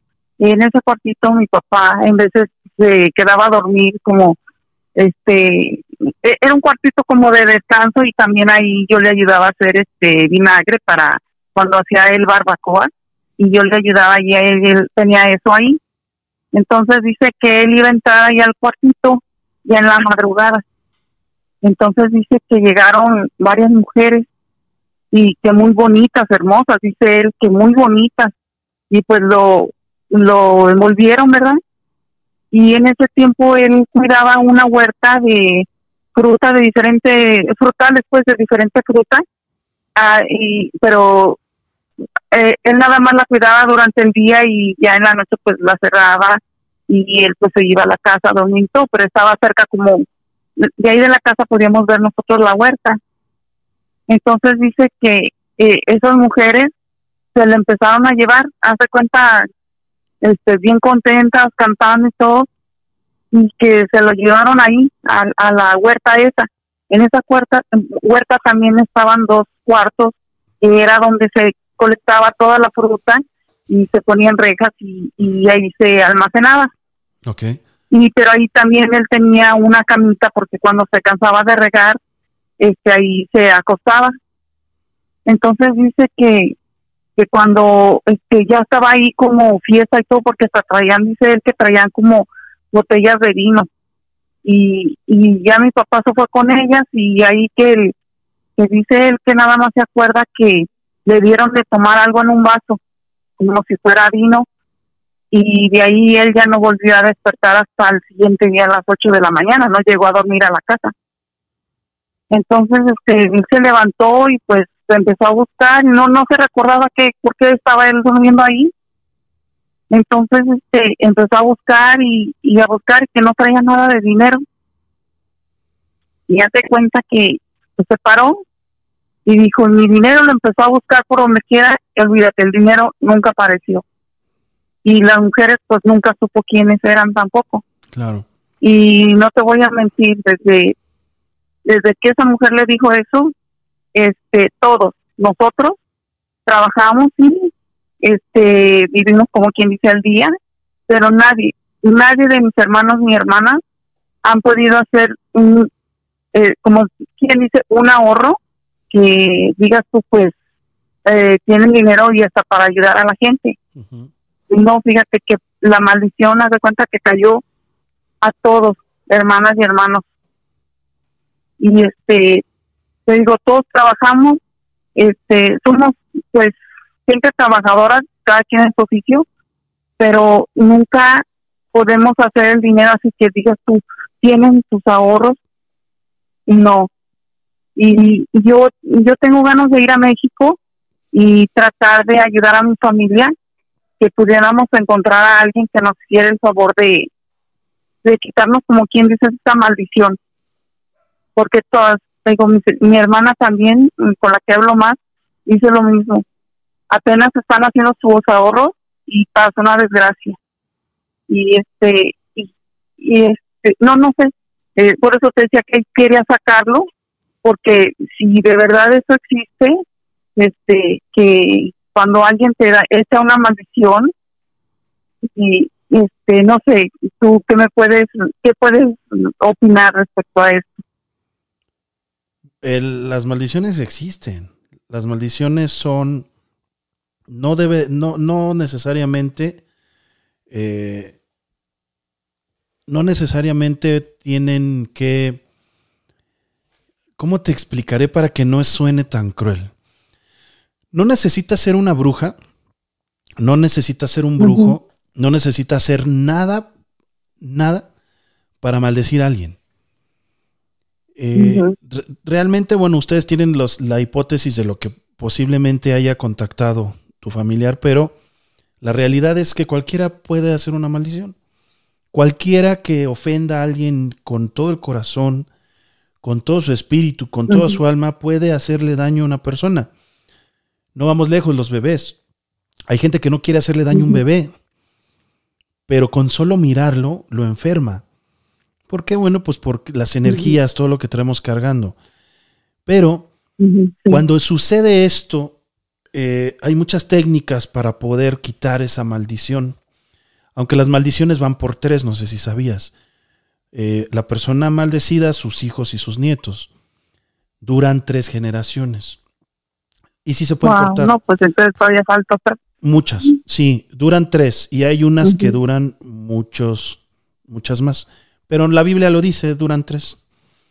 Cualquier mal, también cualquier mal genético dura tres generaciones. Es muy extraño cómo está conectada la mente, el psique, el cuerpo, el espíritu. Todo es por tres. Todos los males duran tres. Y eso lo puedes leer en, muchos, en muchos libros y en versículos de la Biblia. Bueno. Eh, sí se quitan, ¿eh? Se quitan, son trabajos que se se hacen, que los hace una persona especializada de tu confianza, y no hablo de que ya te haya trabajado, que te inspire confianza, que te inspire esa santidad, esa buena onda, no sé, porque también tú tienes, tienes que estar uno con la persona con la que vas a trabajarlo. Puede ser un sacerdote con oraciones, puede ser un pastor cristiano con oraciones, puede ser alguien que, se, que sea, eh, que esté en el, en el, budismo, puede ser un, un, este, brujo, puede ser un chamán, puede ser una bruja, puede ser una curandera. Pero lo que sí te recomiendo es que ustedes ya no le den fuerza a esa maldición. ¿Y cómo le dan fuerza? Ustedes la dejan entrar pensando en que todo está pasando por esa maldición. Entonces ustedes, antes de que busquen a alguien, a ver, vamos a quitar de tajo esto. ¿Cómo? Bueno, dándole palabras motivacionales a tu familia, eh, haciendo oraciones. Si no crees tus oraciones como tú las concibas, no, no necesariamente tienes que decir Padre nuestro que estás en el cielo, no.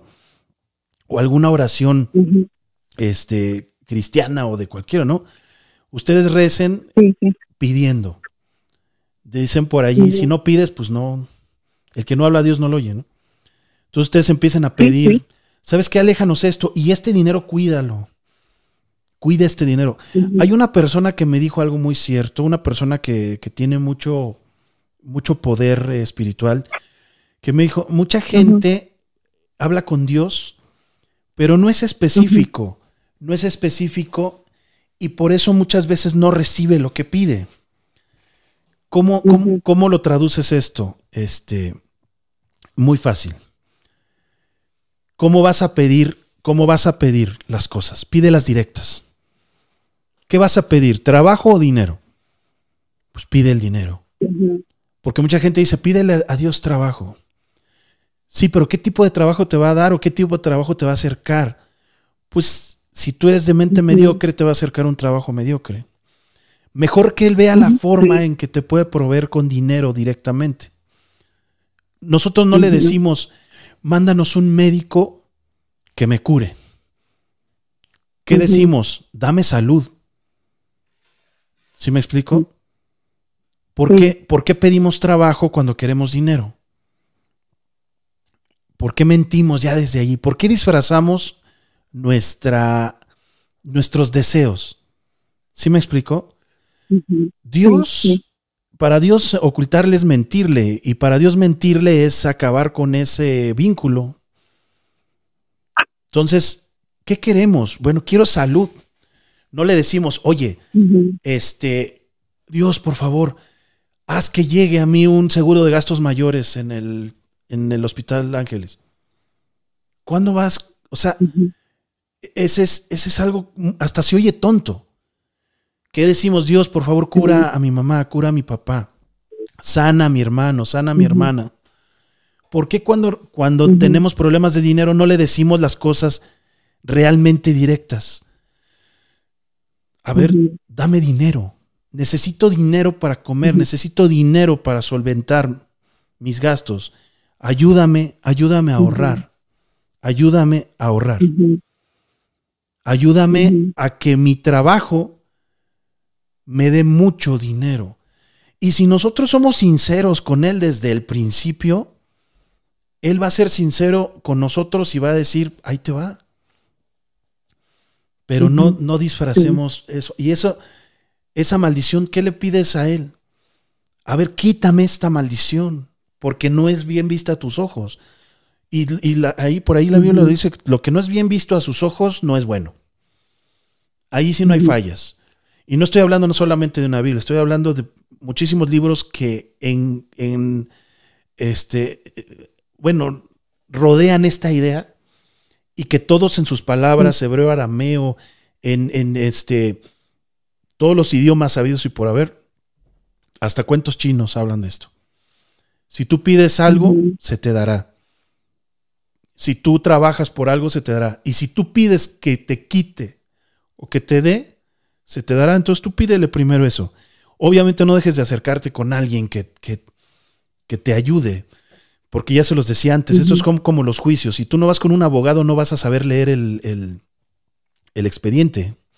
No vas a saber los tecnicismos. Necesitas acercarte con alguien. Yo con la única persona que te puedo recomendar eh, son dos personas. nos, nos, mandarías un mensaje a la página y te recomendaríamos con Sí. una que es de Nigeria, Ok. pero que un mexicano muy bueno, muy bueno, que es aparte es mi hermano y mucha gente ha estado trabajando con él, que es Unicornio, que es al que te podría yo recomendar. Pero todos los trabajos que hagas con él y todos los trabajos que hagas con las personas, no, no solamente con él, ya son responsabilidades de ustedes. Porque luego me dicen, oye, no sirvió lo que me hicieron. Y no estoy hablando de unicornio, de gente que yo en su tiempo pasado recomendé. Y ya cuando hablas con esta persona dice, sí, pero no, no hizo esto, no hizo el otro. O sea, ¿sí me explico? Allí ya es un trabajo doble, es un trabajo tuyo y un trabajo del que está ayudándote. Pero bueno, yo te recomiendo que empieces Sí. con eso, pídele a Dios, no sé si tú creas en Dios o en algún poder Sí, superior. yo, yo estoy. Sí, y es lo que yo he tenido desde que llegué a este país. Yo me propuse que iba a ayudar a mis padres y que nunca los iba a desamparar. Y yo es lo que he hecho. Mira, a mí, gracias a Dios, no me ha faltado trabajo de un lado o de otro. Y este, hasta que yo he podido, yo los he ayudado. Bueno, ahorita ya nada más está mi mamá. Pero yo este, siempre los he ayudado desde que llegué en este país. Yo nunca he sido de las personas que se olvidan de, de sus familiares y a todos los he ayudado a mis hermanas, a mis hermanos que han tenido alguna necesidad de tener que ir al doctor o lo que sea, pero yo siempre he ayudado a mi familia. ¿Y cómo te, Nunca va, he sido de la que no, no tengo para ti ni nada. cómo te va a ti? A mí me va bien, fíjate. Entonces, y yo porque eso te digo porque porque yo estoy mucho en oración. claro, por supuesto. Este, y es lo que yo les digo también a mis hermanos, le digo, es que denle gracias a Dios, este, no nomás diciendo gracias que me diste dinero, que me diste trabajo. No, tienen que hacer una oración, este, agradeciéndole como le hago yo. Y pues una de mis hermanas sí está de acuerdo conmigo y es la que siempre me ha dado las gracias porque les he ayudado desde que yo vine a este, a este país. Y este, en veces es difícil porque, como luego se dice, cada cabeza es un mundo. Entonces, a mí no me gusta echarle la culpa a nadie. Y todos los, y como tenemos nuestra suerte, cada quien no la buscamos.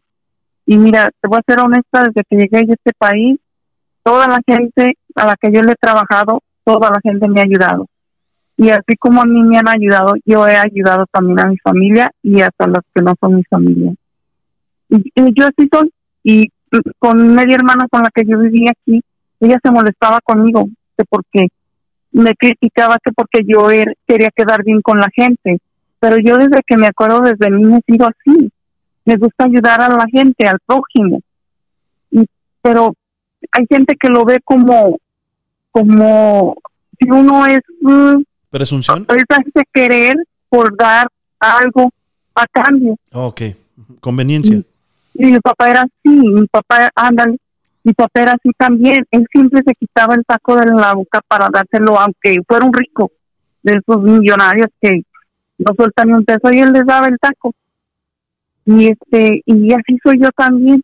Entonces, este, eh, es lo único que yo tengo, que, que el dinero que le llega a mi casa, dinero que se va como agua. A mí, pues te digo, gracias a Dios sí me ha ido bien. Este, he tenido buen, buenos, este, gente con la que he trabajado, que hasta con decirte que uno me quer- una pareja de viejitos me quería adoptar por trabajadora y por ella se fija, dice, no todos los mexicanos son malos, Ah, de donde quiera hay gente buena y mala y pues sí, este, tuve la vista que me, ha querido mucha gente, pero también mucha gente me ha odiado. A mí me acusa la gente de otras partes que por la culpa de nosotros este, los asaltan, les pasan cosas en México y, y me acusan a mí como que yo se los hice. Le digo, pero yo no te lo hice. Yo no cometí eso que me estás diciendo. Y me hice de muchos enemigos por eso, porque me quieren hacer culpable de algo que yo no hice. Ahora, si te va bien a ti, entonces tienes que preguntarte qué hay de tanto cierto en si es una maldición o, o no. ¿Por qué te va bien a ti si se supone que hay una maldición? Esa, con esa pregunta te voy a dejar y ojalá que tu familia haga caso. Vamos a darle paso a otra llamada. Te agradezco muchísimo que nos estés, Sí, muchas gracias por escuchar. contactando. Adiós, muchas gracias. ¿eh? No, no, no. Y bueno, ahí está Unicornio Negro, ahí está su página, Brujo Mayor de Catemaco, Unicornio Negro. Y si no, este, todo es caro, acuérdate. Este es un gasto y yo nunca se los oculto. todo es caro. Pero empiecen con, con hablar con Dios y pedirle lo que, lo que quieren. Ojalá que lo haga tu familia. Muchas gracias. Dime. Ya le, ya le dije a Magda que me voy a poner en contacto también con ella. Muchas para gracias. poder este, platicar también. Muchas gracias a ti por escucharme y adelante. Gracias. Hasta, luego. Gracias. Pues continuamos con esto. Hay maldiciones. Estamos hablando de varios temas. Ya tocamos un poquito conspiraciones. Tocamos ángeles. ¿Son o no son como los pintan? ¿Son ángeles o parecen demonios? ¿Qué son? Ya hablamos por ahí un poquito. Y dice, el que da de corazón recibe esperanza. Volver a mi, mi mamita. Muy linda. Dice, Claudia, bonita noche Omar y Magda. Se les extraña en transmisiones. Muchas gracias. Ahí están los teléfonos del estudio. De vez en cuando podemos para que la gente vea la cámara 1, aunque yo no vea la cámara 1, pero bueno, ustedes pueden disfrutar de lo que, lo que tenemos en este. Ahí dejamos tantito el celular, por favor. Y este, creo que no escucharon lo que les dije, ¿va? La orden que les di allí. Pero bueno, este, cambiamos a la cámara 1 y dejamos tantito los celulares cuando estemos aquí. Muchísimas gracias a la producción. Este, uno, sí, aunque yo no vea la cámara 1, que es lo que expliqué ahorita, la gente puede ver el set y yo estar hablando a la 2 o estar hablando a donde yo, yo quiera hablar, ¿ok? Bueno, dice, yo creo en los dioses de nuestra mitología mexica, al señor Micantecutli, Kamazots. Eh, Snower, claro que sí, Snower, eh, digo, el príncipe, el rey del inframundo, el señor de las tinieblas, el señor del, del, del, del mal, pues no realmente siempre es el señor del mal. Milcantecutli ha hecho eh, cosas buenas por mucha gente. Tengo testimonio de personas que le han Mictlán, este lugar que es el inframundo, tiene un, un jefe, pero no porque sea un inframundo, bueno, pues no te puede ayudar. Eh, él ha ayudado a mucha gente a tener lana, ¿eh? es como una especie de santa, de niña santa, de santa muerte, pero en nombre. No, no son del todo iguales porque no están ni siquiera en la misma religión. Están en diferentes. Uno está en el politeísmo y otro está en, el, en, el, en un culto. Me explico. Uno es Dios y uno es santo. Pero los dos han concedido milagros. Eso está padrísimo porque antes cuántos, cuántos dioses teníamos. Nuestros, nuestros hombres antiguos cuántos dioses tenían. Entonces, muy buen comentario, de verdad, muy buen comentario. Porque realmente, bueno, pues eh, antes éramos politeístas. Antes éramos politeístas y este creíamos en muchos, en muchos dioses. Y ahora, bueno, pues estos españoles que llegan a conquistarnos, bueno, pues nos imponen, porque no, no fue sugerencia, fue una imposición. Taparon todos nuestros templos que hasta ahora hemos estado destapando poco a poco, pero bueno, hay, hay algo, ahí paramos con este tema porque viene llamada. Buenas noches, ¿con quién tengo el gusto y de dónde nos llamas? Angélica de Baja California. ¿Cómo estás, Angélica? Bienvenida. ¿De qué parte de Baja California? Ensenada. Ensenada, bonito lugar, sí conozco. Bienvenida y cuéntanos tu historia de terror o tu experiencia esta noche. Ok. Ah, este, te pido algo. Este, que si quitas el volumen de donde me estás escuchando, porque si no te vas a cuatrapear todo. Ya. Gracias. Ya le a la computadora. Adelante, bien, bien. Este, mira, eh, a partir de los, ahorita tengo 44 años, pero a partir de los 8 años de edad fue cuando me empezaron a mí a pasar varias experiencias. Eh, la primera vez que vi algo que se me empezaron a aparecer cosas, eh, en un pasillo muy grande de mi casa, donde yo vivía anteriormente, porque soy de Aguascalientes, eh, vi un gato blanco como de un metro de altura fue la primera vez que tuve esa experiencia y a partir de ahí, hasta el día de hoy, eh, veo cosas y escucho cosas.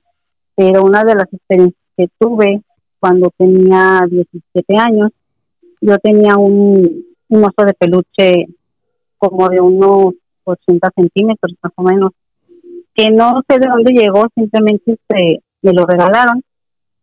Y yo lo quería mucho porque en ese tiempo yo, mm, yo estaba pasando por una etapa muy difícil de, mi vida. Y para mí esto era como mi, mi mejor amigo, aparte de, de Dios, porque yo siempre he sido una mujer pues, muy espiritual.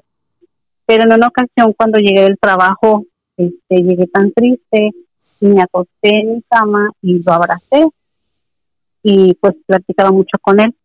Pero en ese momento el oso, como lo tenía encima de mí en el pecho, así clarito y, y me pasó porque sé que no estaba dormida, se le agrandaron los brazos celoso y me abrazó tan fuerte que yo vi claramente cómo le quitan los brazos y le salieron uñas muy largas. Y me asusté mucho y abrí los ojos y él estaba riendo, tenía la boca con dientes oscuros. Y yo simplemente le decía, ¿por qué me haces esto? O sea, si yo te quiero mucho, eres mi mejor amigo, pero ¿por qué me haces esto? ¿Por qué me asustas? Y lo único que hice es que me puse a orar dentro de mí, agarré fuerzas y como tenía los brazos este, pues sostenidos junto con él, lo aventé lo más fuerte que pude y cayó abajo de mi cama. ¿Hizo algún sonido? No, simplemente, o sea, cuando lo aventé como que tenía mucha fuerza que al momento que lo aventé, o sea, vi como corrió pero se metió abajo de mi cama. Y yo ya no sé ni qué hacer y poco a poco me fui acercando a la orilla de mi cama. Pero algo ahí me pasó que hasta el día de hoy este, estoy muy marcada con el que no sé si me vayan a creer o no. Pero cuando yo iba a la orilla de mi cama, en, en había una puerta y la puerta se empezó a ver una luz muy blanca, blanca, que no podía ver, o sea, mis ojos me, me lastimaban. Y se me apareció un hombre y simplemente me tiró la mano y me dijo, ¿qué quieres que haga por ti? Yo simplemente le dije, llévame contigo porque ya no quiero estar aquí. Lo único que quiero es ser feliz. Él no me dijo ninguna palabra, simplemente asintió con la cabeza diciendo que sí y desapareció. Y después de eso sentí como una paz, una tranquilidad. Me bajé de la cama, vi al oso que estaba abajo de la cama precisamente. Lo único que hice fue que lo agarré. Este, y en ese tiempo teníamos en, mi casa un cuarto que siempre estaba muy oscuro y que simplemente llegué y lo aventé ahí. Fue lo único que, pasó, le conté lo que pasó a mi mamá, me creyeron, pero este oso hasta el día de hoy no supe qué pasó. Nunca lo volví a ver y la verdad nunca supe qué pasó con él, se lo tiraron, lo regalaron, no sé. O sea, no, lo, no lo levantaste del piso. Sí. Sí. ¿A dónde lo pusiste? Sí. Lo aventé, pero lo dejé en otro cuarto, de otro cuarto contiguo a donde yo estaba.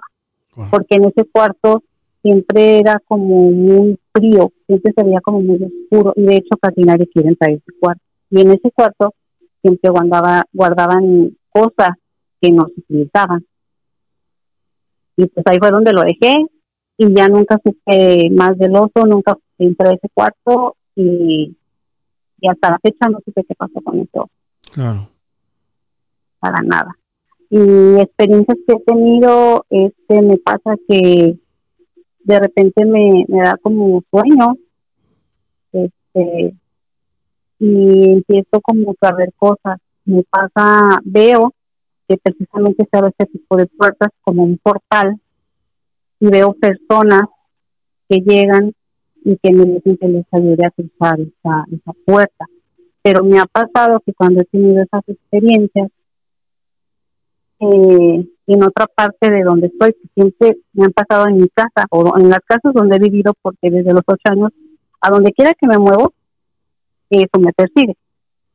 Entonces, me pasa que así como esas personas que me aparecen y me dicen que las ayude para ese portal, del lado contigo donde se aparece esa puerta, se oscurece.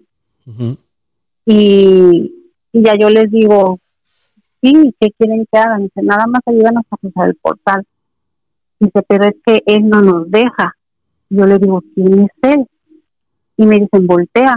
Entonces, cuando yo volteo, en esa otra parte se ve, o sea, una oscuridad totalmente, o sea, negra, como dicen, no es negra que la noche, o sea, oscura. Pero de ahí yo veo un ser muy, muy feo. Y siempre cuando no sé yo cómo es que digo oraciones que no sé y que ahí las estoy diciendo con una firmeza y que les digo a las personas, cuando yo les diga, van a correr y van a cruzar.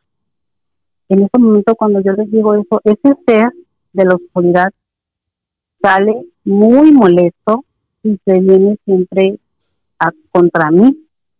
Y yo siempre que me pasa eso, eh, siempre lo, lo, lo, tomo de las muñecas. No sé qué tenga que ver eso, pero siempre lo tomo de las muñecas y digo oraciones que yo no conozco. Y las personas usan ese portal. Y después de que yo digo esas oraciones, es, obviamente ese ser, ese demonio, eh, lo tengo mucho, muy grabado en mi memoria. Eh, se enoja conmigo, pero se desaparece enojado. Oye. Y me ha pasado varias veces.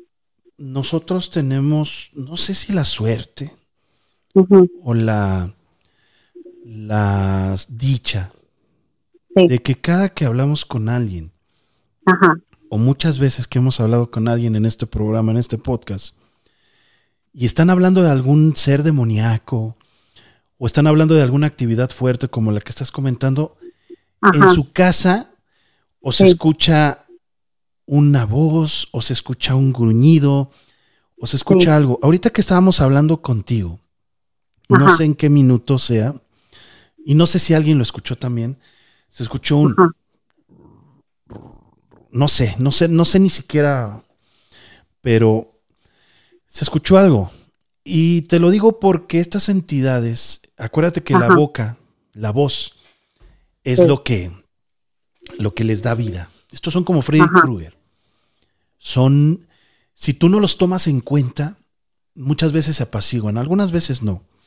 Pero la mayoría de veces están esperando el momento adecuado eh, para, para, para acecharte, para atacarte, para hacerse presentes.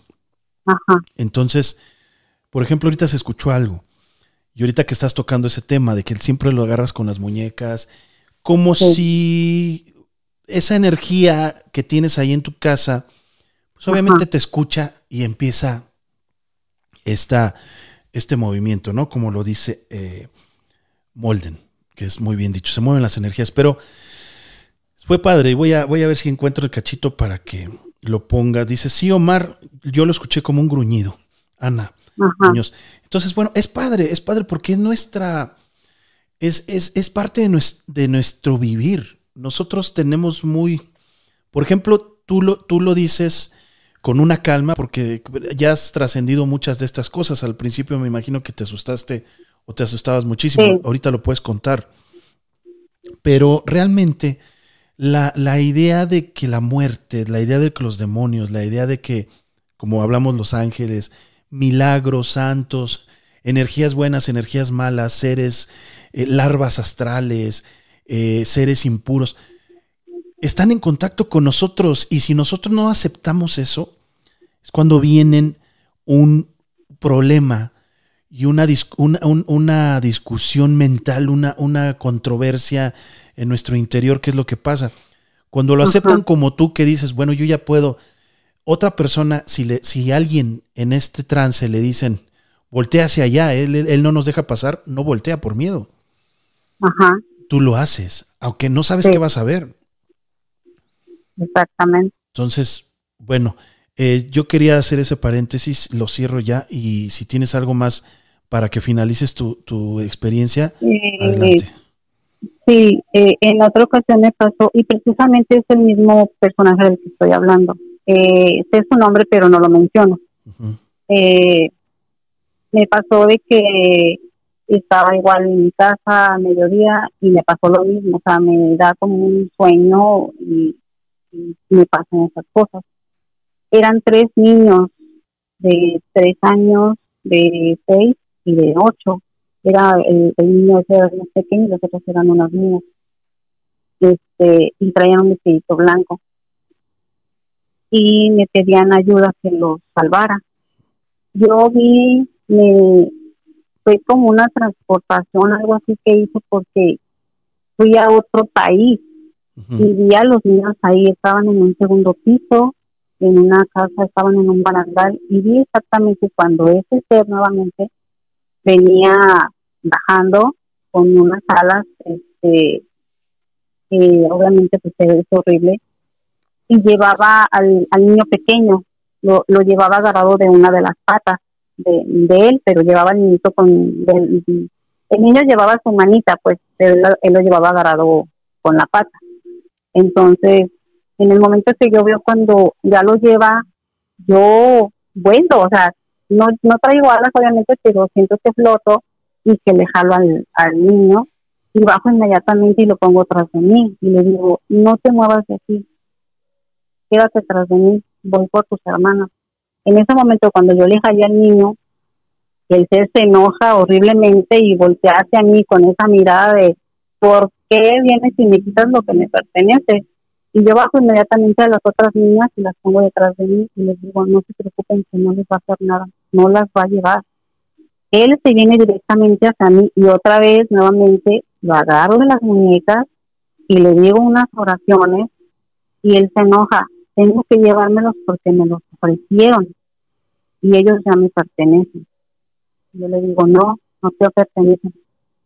Tienen que quedarse aquí y yo los voy a ayudar.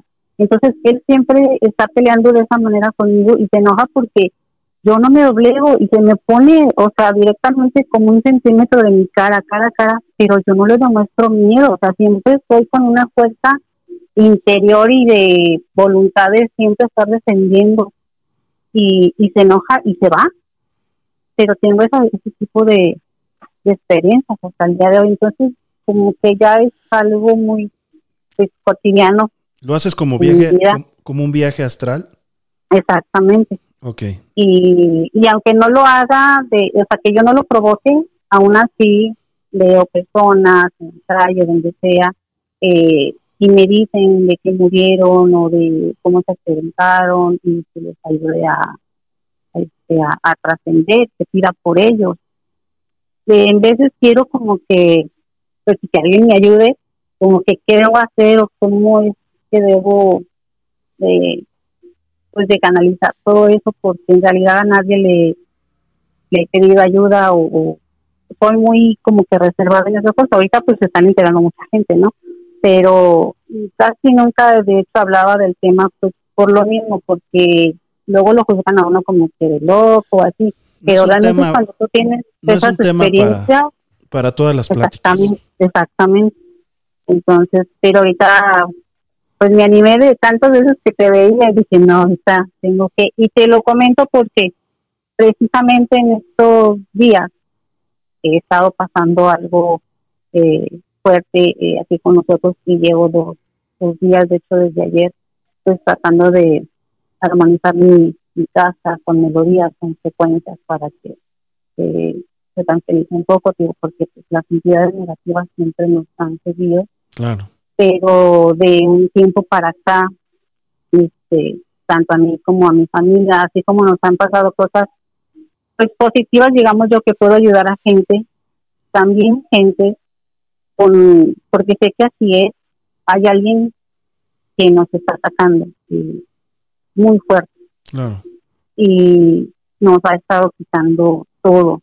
Nosotros éramos una familia muy próspera, muy trabajadora, muy exitosa, estoy trabajando honradamente y un tiempo para acá este se nos ha quitado todo, todo. Por no damos una. algo está No, pasando. que, sí, ahora sí que prácticamente estamos viviendo al día, estamos trabajando para pagar. De hecho, ya no tengo una casa propia, tengo que estar rentando. O sea, están malas cosas y ahí es donde yo me doy cuenta que, que algo está mal. Pero no sé a quién acudir. O sea, es la primera vez que realmente así como que pido ayuda, porque así como soy muy espiritual, pero no me puedo ayudar a mí misma. Es algo que me pasa. Pues primero empieza por hacer cosas en tu casa como tener siempre súper limpio, que no dejes que energía negativa se Sí. junte en ningún lado. Mucha oración y ya que tengas la confianza en alguien que encuentres que te ayude, eh, Sí. yo creo que va en ese momento a, a, a cambiar muchas cosas. Pero necesitas hacer tal como te digan las cosas y, y bueno, primero juntar también dinero porque es caro contratar este tipo de Sí, servicios. sí. Sí que funciona siempre he sabido, ajá, si tú quieres. perdón, sí, siempre he sabido que nos han estado haciendo algo desde hace muchísimo tiempo. De hecho, desde un año antes de que me casara. Ajá. Y pues ya tengo ya 22 años de casada. Wow. Más Pero- o menos ya sabes por dónde viene. Sí, más o menos sé quién es, pero Eso ayuda. como le como le digo que como he sido una persona pues muy pues muy de creencia de Dios espiritual, entonces digo ay no no es, era como para mí como si buscara a alguien que me ayudara era para mí o sea yo lo sentía como que esto, estaba traicionando como que mi propia fe pero en realidad ya son muchos años y, sigo creyendo en Dios y todo eso pero siento que necesito alguien que me ayude para no seguir con eso que estamos Manda- arrastrando y que cada día está más fuerte. mándanos un mensaje y ahí te orientamos con quién puede ser o qué se puede hacer. Muchísimas gracias, muchísimas gracias. No, que gracias por escucharme. Y La verdad, esto nunca se lo había comentado así a nadie y pues ahorita. pues, no, gracias por contarlo aquí. Gracias. Ese es, ese es muy bueno, que te animaste. Muchísimas gracias. eh.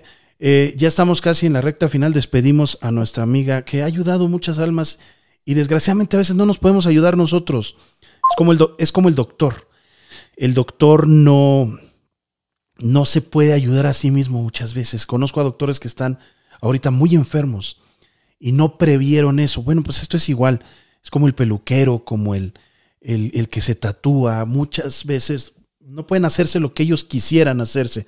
Y si son los mejores, bueno, pues van a tener ese, ese problema. Estamos ya en la recta final.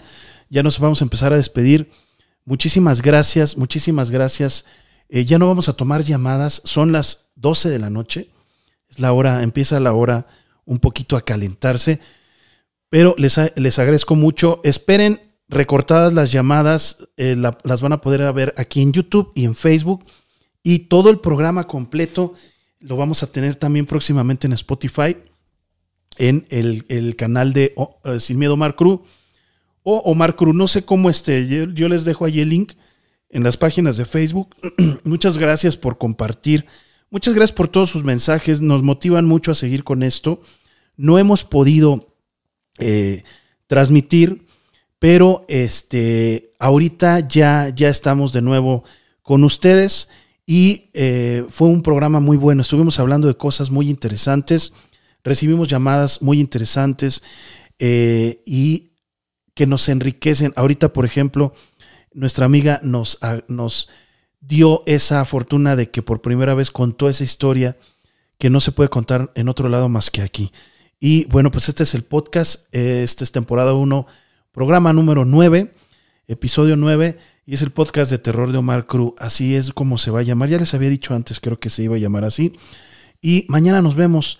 Si todo sale bien y si Dios nos presta vida, mañana nos vemos de nuevo en este podcast. Vamos checando lo del logo por allí. Estamos aprendiendo un poquito acerca de cómo manejar ya toda esta tecnología. En los controles está mi hija Mabel, que, la amo, la adoro y me está apoyando esta noche. Y está Magda, como siempre. Y bueno, se está uniendo más gente al equipo de producción y ya tenemos nuevo foro. Eh, también vamos a abrir otro foro. Eh, es una casa muy grande la que, la que, en la que no- a la que nos cambiamos. Entonces vamos a estar haciendo producciones.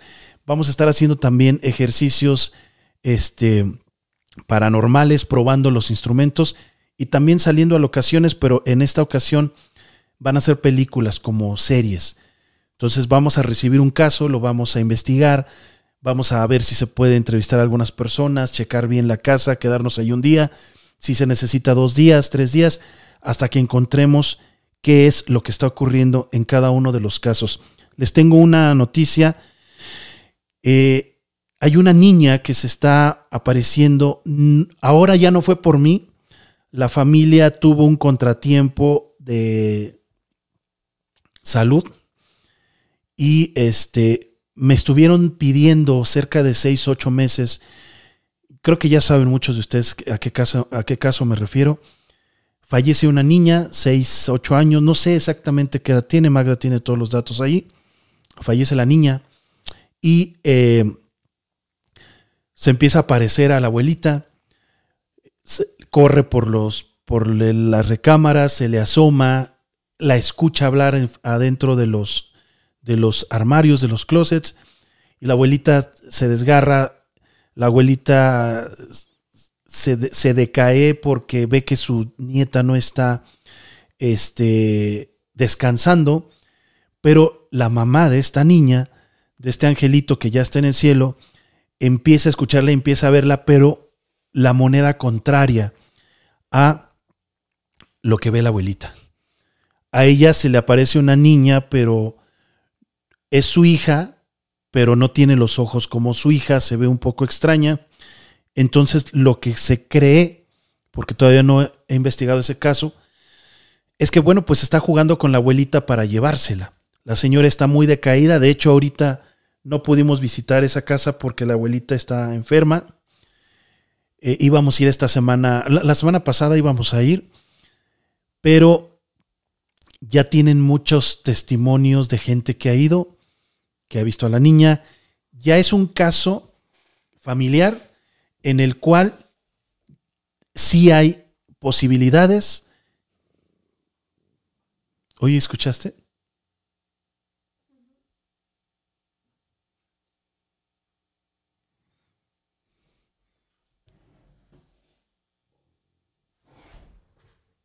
Oh, ¿Se escuchó feo no? Sí, bueno, vamos a cortar. Entonces, esperen ese caso, vamos a visitar a la familia y ojalá que se pueda hacer algo para que ya no los esté visitando esta niña. Muchísimas gracias a todos. Son las 12 con 6 y nos despedimos. Esperen el caso de la niña y nos vemos muy pronto desde otro podcast o desde un lugar maldito. Chao.